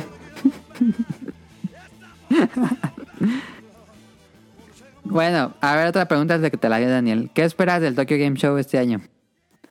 Pero el aumento de precio de... Del Play, ¿Del Play 5 que ya subió de precio? Sí, ya sé. Mm. Pero estuvo bien También en trampísima, Japón. como en Estados Unidos no y en todos lados. Sí, eso es un insulto. Pues porque Estados Unidos es el mercado más grande de videojuegos, no les convenía. Pero es una burla para todos, eso, todos culos o todos rabones. Eso la neta estuvo bien pasado. Eso es Sí, una burla, es una burla la neta. Ah, yo espero que la nueva actualización de Monster Hunter, sin duda. Dice, ¿han gastado en algún soundtrack de algún juego? Uy, yo tengo un resto. Mm, Yo, ¿Ustedes han comprado? No, yo no. Yo no, no, no creo. No, yo sí casi... Sí, sí tengo muchos. Iba a decir que hay todo el Monster Hunter, pero no. Sí, sí tengo muchos de Monster Yo Hunter. tengo no varios tonos que he comprado en, en el celular. En el huevo cartoon vas a decir.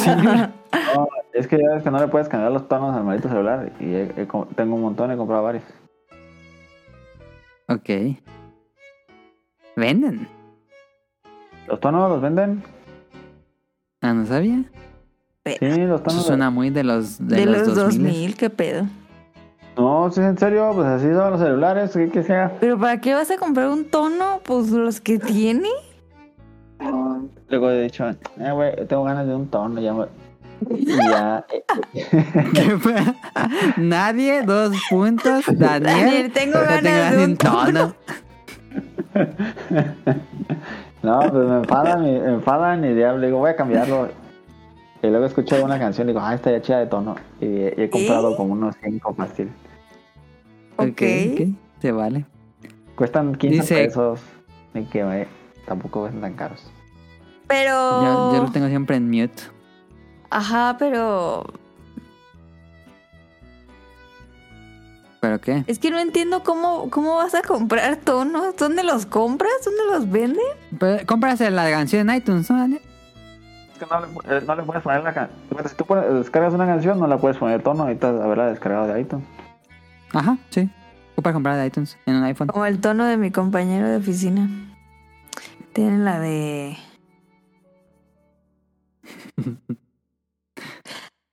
Sí. No, espérate, es que es de Bad Bunny, pero quiero, me quiero acordar cómo va la de.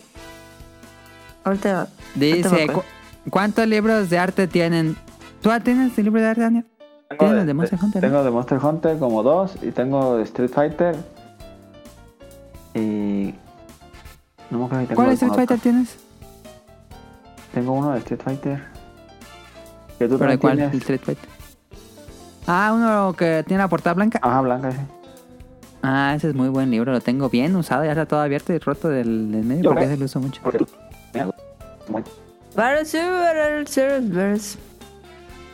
Ya se fue Daniel otra vez. Adiós. Ahorita, ahorita viene, ahorita viene. Y se marchó. Libertad. Eh, yo tengo un resto también de libros de arte. Mira, aquí tengo 1, 2, 3, 4, 5, 6, 7, 8, 9, 10, 11, 12, 13, 14, No manches. 15. Tengo 15 aquí en el repisa de aquí enfrente. Y en la repisa de atrás tengo más. Y tengo otro librero atrás también con libros de arte. Entonces tengo muchos libros de arte. Em, Daniel, sí, ya regresó. No. Ya no, te escuchamos en Autobot. Em, Dice, ¿los ha mordido alguna mascota en su vida? Oh, Uh, pues, si tienes un gato, Sí, cañón. pues eso es diario. Diario que te muerda el de gato. hecho, mi gata que tengo, este, a las 7 de la mañana, nomás suena el celular, o a veces ni, ni siquiera suena el celular, y ya me está mordiendo la cara. Pero sí me muerde Ya bien tiene- cañón, así cañón con el cachete y la nariz. Bien culero. Y agarra, agarra así jugoso. Sí, agarra la carne así, machín. O los pies. Aquí está el whiskas.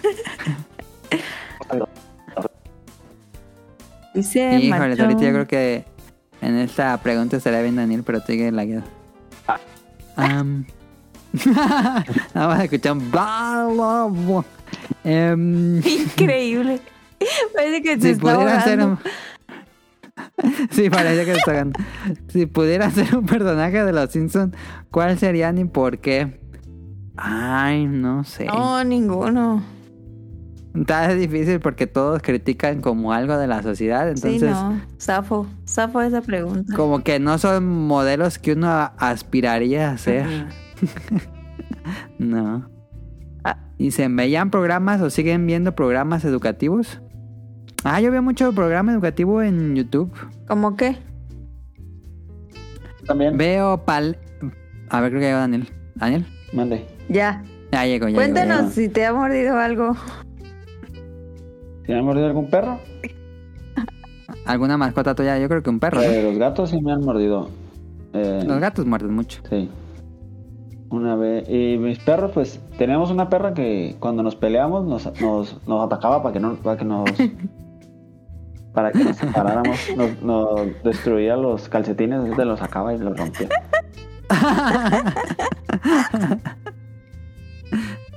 Pero así mordido. peleándose con Es que ese perro sabía algo. Ajá, así, mo- así mordido muy feo un perro, ¿no? Porque, por ejemplo, mi perro que tengo ahorita. ¿Cómo no? de- Tu perro hermano. Ah, no, no es cierto. Una vez se me mordió bien feísimo la cara una perra que tenía. ¿Qué pedo? ¿Cómo que la cara? Es que yo me la acerqué para acariciarla, pero sin querer le aplasté la cola con la rodilla. No después la mames. perra se, se le dolió y me, y me lanzó una mordida en la nariz y me la abrió toda. Ah, No ¿sí? manches. Sí, Ah, no sabía esa historia. sí, me sangró. Ya un buen. respiraba por ahí. No, no, tampoco pues tan feo, pero sí me sangró mucho. Pues. Ah, ya. Le abrió el tercer poro. Y ya, este, nada más esa vez es la única vez que me mordió, pero pues yo tuve la culpa en cierta medida. Ok. Bueno, sí, fue un accidente. Ah, decía, ¿veían programas o siguen viendo programas educativos? ¿Veían programas educativos? Sí, veíamos programas. Bueno, yo sí veía programas educativos. Veíamos mucho Discovery Kids. Sí. Y. Mecánica popular para niños. El mundo de Big Man. Big Mom. Los Mythbusters. ¿Recuerdan algún otro programa educativo que veían? Bob el De las constructor. células, Ah, el, de la, el del. El del. cuerpo humano. Ajá, Está el del autobús mágico. Ah, es otro. Pero el que dice Daniel es uno de español, ¿no, Daniel? Era uno español. No sé si era español, pero estaba Sí. en Gachupín. Que decía, la vida es... Y que na". como que el monito se enfermaba y te decía lo que pasaba, ¿no? Cuando se enfermaba. Ajá, ajá. Ese Era me como... encantaba, ¿eh? Works at Cell, pero... Era Gre- Grey's. Anatomy para niños. ¿Ven programas educativos actualmente? Procuro, sí, pero los educativos es como documentales. Puede ser. Sí me gusta ver los documentales que hay en Netflix. Em, ya vi el de Historia Nivel 1. Eh, está bueno. Ah, sí, sí, sí. Eso- Esos sí son educativos. Y varios, eh, sí, sí, he visto varios. Sí me gusta. ¿Tú, Daniel? Como los pongo de canales fondo. educativos De... Sigo muchos canales de... Me gustan mucho los de, los de economía. Ah, sí, cierto. Tú veías unos de economía que era... Me, No me acuerdo cómo se llama. me gusta Visual Politics. Ah, Visual Politics, sí. O de, eh, pues de muchos, me gusta ver así muchos temas de mucho y me gusta. Pero no... No que sea mamador ni nada. no. Me gusta... Pues es que luego que, veo noticia... Como era la de Sony que, que iba a quebrar, que porque tenía una deuda gigante y no sé qué. Y ya voy y busco y digo, a ver, qué pedo. Y ya. Me gusta así pues como ver por qué, o por qué sí, por qué no. Ok, ok. Yo consumo, pues ya había dicho antes, el de Paleos, que es de un canal de descubrimientos y difusión de ciencia y pre- prehistoria. Eh, Edge, que también es eh, canal YouTube de paleontología en inglés. Am, Dross, este, que es canal de ¿Qué? difusión. ¿Cuál? El Dross, canal de difusión de El Dross. paranormal. Que le ha dado por subir muchos del espacio, no sé, como que ya se queda sin historias y luego Ya. dice. Y el agujero negro que se encuentra en tal ¿Ah, lugar sí? se va a comer a todos. Sí, siempre pone ahora, ahora pone muchos del Yo espacio. creo que ya se quedó sin historias el men. Dice, ¿qué la co- tierra. Que dice, ¿qué cosa de la vida cotidiana les da mucha flojera a Daniel? Levantarme. cotidiana, pues creo que a toda la gente del mundo el transporte público, Sí. eh, este, que me da mucha flojera, las filas Ay, sí. Y, y me da mucha flojera. A ver, ya pienso más, digan ustedes. Mm, lavar el baño. no, me da más flojera. A mí sí me da mucha flojera lavar ropa. Ah, qué enfado es lavar ropa. A mí me da mucha, mucha flojera doblar la ropa. Prefiero lavarla que doblarla. No manches, la- la- doblarla es más rápido. Viendo un Pero no capítulo poniendo música. Sí, pones cualquier cosa y se te va rápido la doblar. O sea, sí, pero, o sea, la doblo y tengo que ir al otro cuarto y poner en los cajones este y en el otro cajón este y, y colgar. O sea, me tengo que poner así como... Porque luego, pues tú también, pues, dejo que se me junte toda la ropa. Entonces, pues sí, es como media hora así de estar doblando todo y arreglando todo. Ok. Entonces me caga. Pues pones algo, te pones un podcast, algo así, listo. Sí, pues es, es lo que haré. Pero... Yo también dejo que se junte toda la ropa para plancharla y pongo un documental de algún videojuego en, en YouTube y ya. Cuando sube Gaming Historian, digo, ah, ya es hora de lavar ropa, de planchar ropa, porque ya, ya subió ca- nuevo video de Gaming Historian y lo, lo veo planchando siempre. Planchar, también me caga planchar. Es, es una actividad que me relaja bastante, fíjate. No. Creo que ¿Algo prefiero. Ah, Ah. también me caga, me super caga tener que lavar el refri. O sea, ponerme a quitar todo lo que ya no funciona, lavar todos los Ah, sí. trastecitos y Sí. lavar todas las repisas. O sea, ya cuando lo estoy haciendo como que digo, bueno. Pero para ponerme a hacer eso, ay, sí tarda un buen. ¿Qué? Dijo Daniel algo, pero Ah, se roboteó.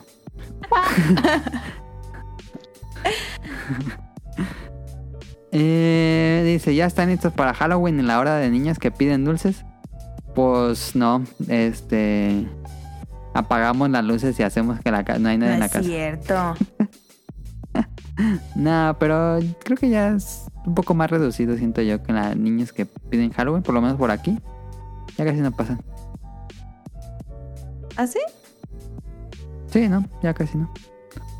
Qué raro. Ah, nos dice Daggett, un saludito de parte de Caro. Me gustó mucho el programa pasado. Ustedes me hacen llevadera mi jornada laboral. Muchas gracias, Daggett, por escucharnos.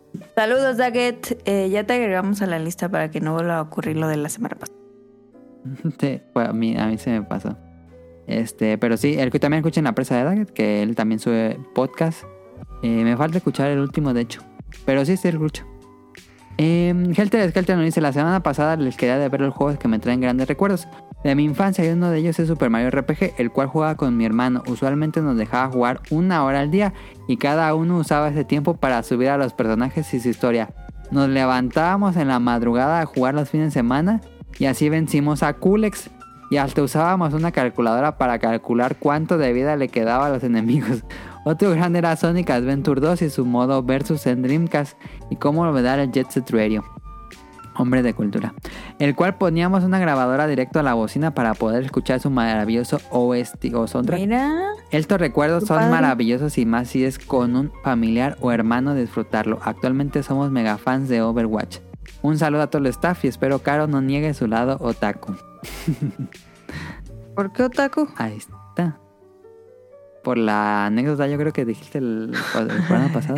No, porque mira, gracias a eso tengo trabajo. Eh, sí. Eh, Ender nos dice, hola amigos Bomb Night. Espero que la estén pasando bien con la prueba de Splatoon 3. ¿Ya probaron las nuevas armas? A mí me pareció que la katana terminó siendo mucho más entretenida que el arco que apenas si siento que hace algo. Y ya off topic, ¿qué juego de todos los Dragon Quest en 10 le recomiendan a alguien que nunca ha jugado la, que nunca tiene la oportunidad de jugar uno? La verdad es que hoy me puse el parche y le puse ROM a mi 10 y entre los juegos que descargué están todos los Dragon Quest, pero no sé por cuál empezar. Gracias por el buen contenido y que pasen una buena noche. Muchas gracias a Ender. Eh, dos cosas. No probé las nuevas armas de Splatoon 3 ahora que lo pienso. Es ¿Por que yo sí me quedé con el aerógrafo en Splatoon 2 y ya no, no volví. Dije, no, esta es mi arma. Y no volví a escoger otra arma. Ok. Me gusta muchísimo el aerógrafo. Esa es mi arma favorita del Splatoon. Y sigue igual en el Splatoon 3. Y mm, Dragon Quest, el mejor para empezar. Mira, Dragon Quest en 10 tenemos Dragon Quest 4, Dragon Quest 5 y Dragon Quest 6. El que el público dice o los fans dicen que no es tan bueno es el 6. Entonces descartamos ese.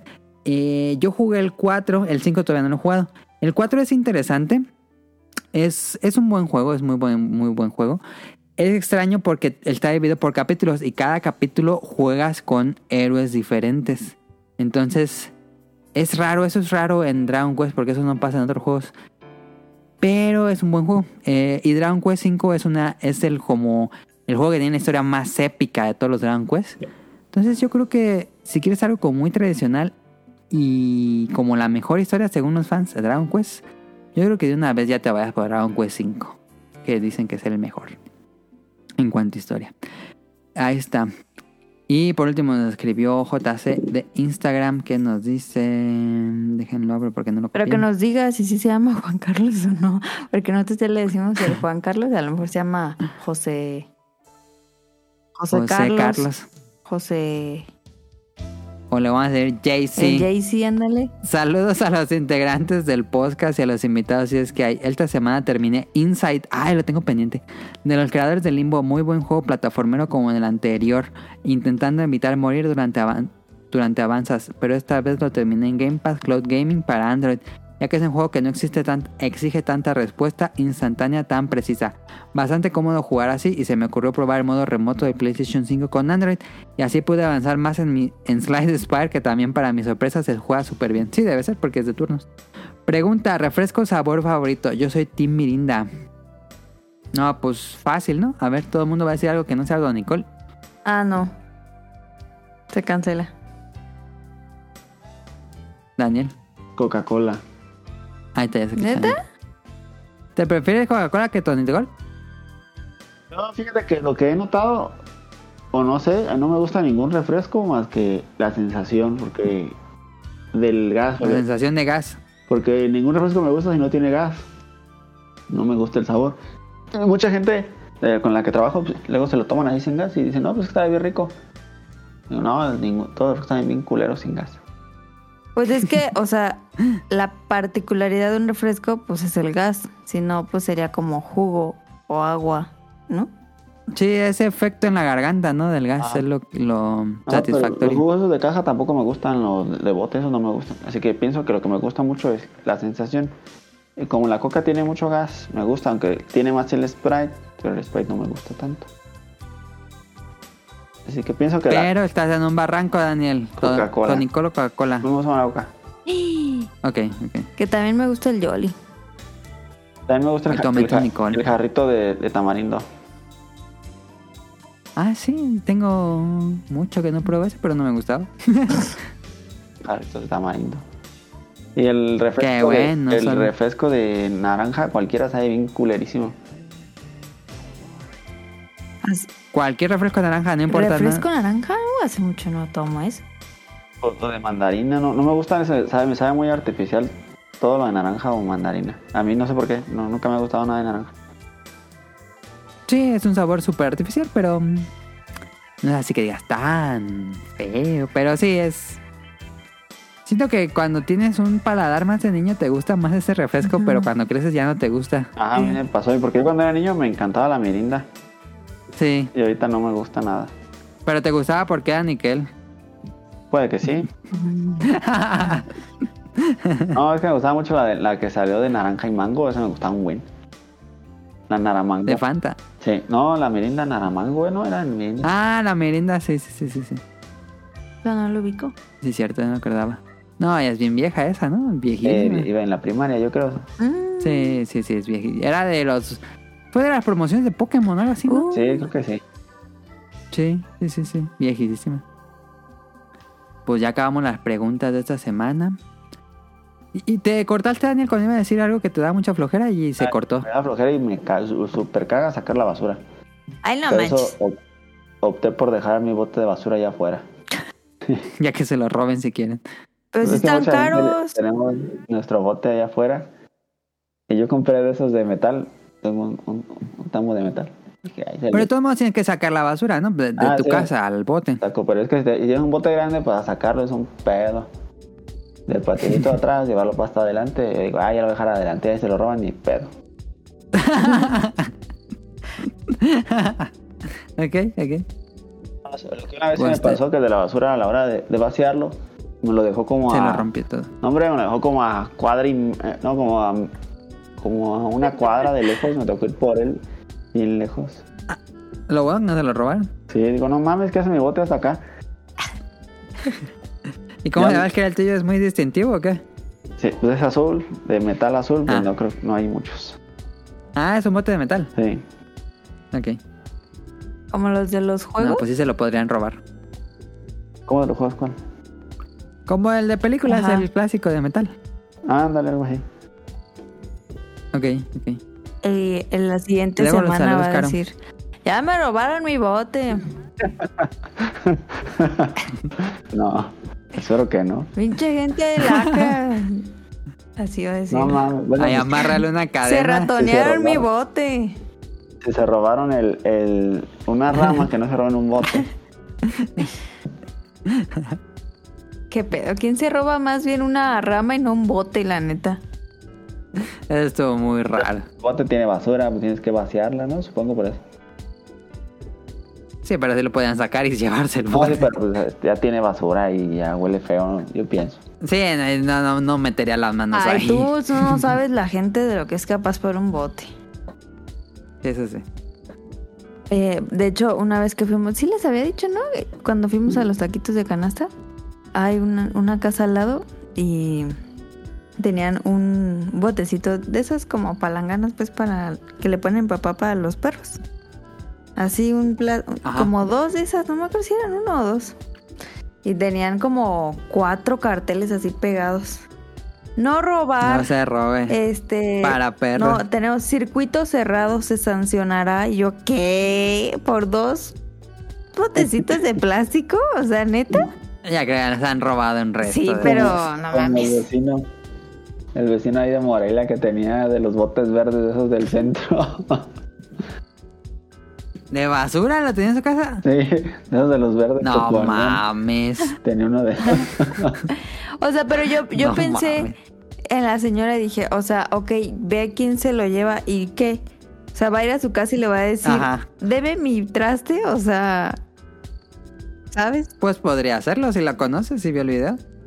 Ay, pero ¿qué te van a decir? No, no te voy a dar nada, o sea, ¿cuánto cuestan esas cosas? ¿10 pesos? Pues sí, pero ¿por qué se lo roban? O sea, sí. No es culpa de la pero señora. tampoco para poner circuito cerrado para un pedazo de plástico. Pues nada más puso el cartel. Sí, porque ni cámara tenía. Pues sí. Ok, saludos. Saludos a Kamui y a Mika. Eh, saludos a. mm, digo, a Kamui lo ven en. En. Pixelania, Pixelania Podcast, Podcast. todos los lunes. Que ya regresa de vacaciones esta Uh. semana. Y a Mika la encuentran en Tipos Móviles, es su podcast de libros. Eh, no, no me acuerdo si toca esta semana. Creo que sí, creo que Creo esta que semana toca, toca ¿no? episodio. Sí, creo que a sí. ella la encuentran en tipos móviles. Mm, saludos a Nao, a Radcliffe y a Mano, el productor del Bolobancast. Ellos tienen su programa en, YouTube. Espérate que Daniel va a decir, pero ¿quién es Rol y quién es Now? ¿Es cuál? eh, sí, en el Bolobancas los eh, viernes por la noche. Ajá. Eh, ¿Ya, ¿Ya ubicas a cada quien? Sí. ni cierto. Va a ser cuando, cuando Adam me pregunta, ¿qué es? ¿Cómo, ¿Cuál es el que siempre me preguntas del anime? El género. No. Ah, y se cae. ¿Qué es un Isekai? Así va a ser Daniel con Nao y el Radcliffe. A ver, ¿ya sabes quién es Nao? Sí. Y va a decir que es el, el más morenito. El de las copias. No es cierto. Este, a ellos lo ven en Bolobancas los todos los viernes a como a las diez y media. Correcto. Saludos a Ryun Jun hasta Japón, que ahora no, no- he tenido muchas noticias de él, salvo que me sacó de su Twitter. Sacó su lista esta interminable de amigos con doble tamal si, en su funeral. Y pues Ah, sí. sí, yo no sí, estaba, em, desgraciadamente. Y pues bueno, así pasa, ¿no? Ah, tú no sabes. tú, tú hablas con gente y tú no sabes qué, pues, qué personas son, ¿no? Está extraño ese. Que te sacan de su vida. Esa red está rara. Pero bueno, saludos a Ryun hasta Japón. Espero que me mande mis papas. No, mis papas, no mis sopas. Saludos a Axel, a Heladito. Eh, a Heladito lo encuentran en la opinión de helado dos veces por semana en Spotify y en Instagram. Saludos a Sirenita. ¿Mm? A ella, ella tuichea. Va a decir Adam. Ah, no me metí. No, sí estaba. Pero ya iba a empezar el programa. Íbamos a grabar. Pero sí estaba, sí estaba twitchando. anda jugando? Pero sí la saludé. la el Horizon. ¿Le, le Forbidden, West, digo. Ajá. Es, Ah, buena, ¿eh? La Sirenita es buena. Aunque yo la vi jugando en el Splatfest también. Ahí la Va a ser bien buena ahí. Debe ser muy bueno. Ojalá un día fuera yo como ella. Saludos a Rob Sainz, a Jacobox y el Cut, a Jesús Sánchez. Saludos a Lynn. em, le mandamos un fuerte abrazo hasta allá. Saludos a Efestom, Ef- Efesto, Efestomar. Saludos a Efestomar. A él le encuentran en dispositivos móviles cada que se les da la gana. Se supone que es una vez al mes. Y es un shortcast muy bueno. Ya que lo saque, pues les digo porque pues de qué sirve que les diga ahorita. Sí, pero escúchenlo ahí en Y tiene el Compass Catsup Compas con Ketchup que hoy grabaron. con el Now y con el Roll. Em, escúchenlo, estuvo bueno. La semana pasada salió Adam y salí yo. Ah. Salí yo en la cortinita de El Beta Quest. Muy bueno. sí, sí, sí. Eh, saludos a Protoshoot hasta Canadá, a Eric Muñetón, a Carlos Bodoque y Adán. Saludos a Andy, al señor Suki, a Gerardo Olvera, a Oscar Guerrero, a José Sigala. Saludos a Mauricio Garduño, a Game Forever, a Gustavo Mendoza, a Andrew Lesing, a Marco Bolaños, a Vente Madreo. Saludos a Gustavo Álvarez, al Quique Moncada, al doctor Carlos Adrián Katzerker, a al José Jo- Juan José, al Jos- Jo- A al JC. JC, que nos diga bien cómo se llama. Al Jason, ¿cómo dijiste que se llama? El, ¿Cómo le dijiste? JC. Al JC. Saludos a Carlos McFly, a Cadasco, a Hal- Helter Skelter y a Daggett de la presa de Daggett, que también tiene su podcast.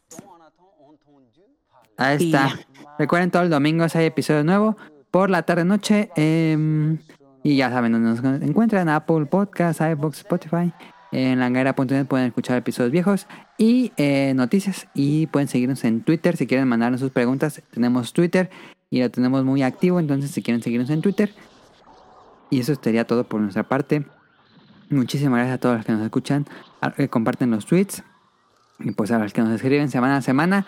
Muchas gracias a Caro y a Daniel por acompañar esta semana. Incluso a Daniel con su internet de los Optimus Prime. pero muchas gracias a Daniel por, por la molestia de que ya casi no salía porque andaba afuera. Y pues nada más me queda despedirme. Nos vemos la próxima semana. Pásenla bien. Bye.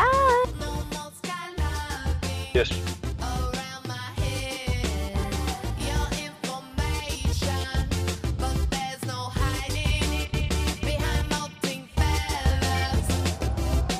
On the plane, on my brain, about to do the show. 40 symbolize my life, roll 'em on the floor. From your grubby hands as you ham and grandstand, a shitty life, we live the bon bon V. Hide it in the book while we watch the TV. Think you got us fooled? Who? Never again. First time, shame on me. Second time, your time will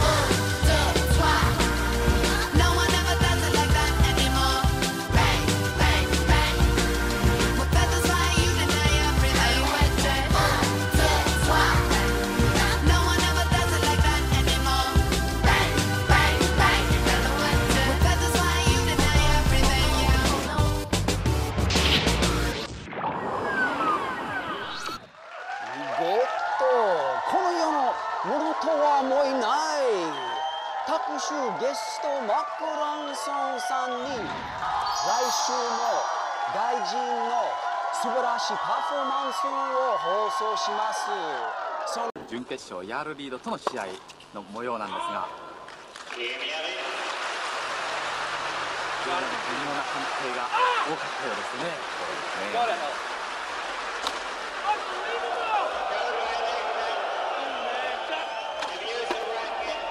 まあしかし思い切ったことをするもんですね。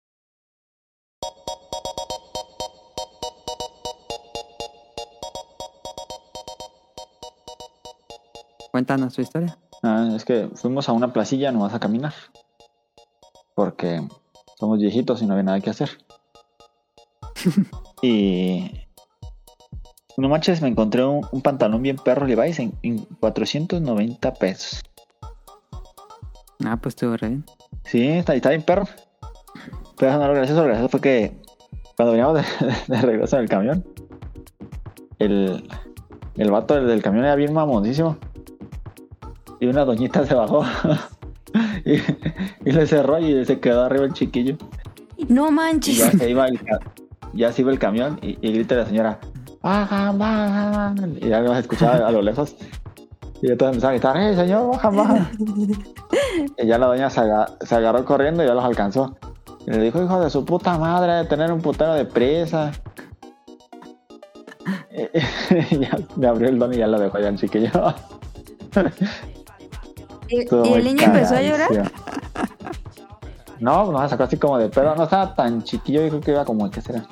Como en la Ah. quintos. Ya, no, ya que Ah, tenemos ya. que o- o- 11, 12 años, no está tan tan chiquito. Ah. Ya. Pero estuvo muy cagadísimo.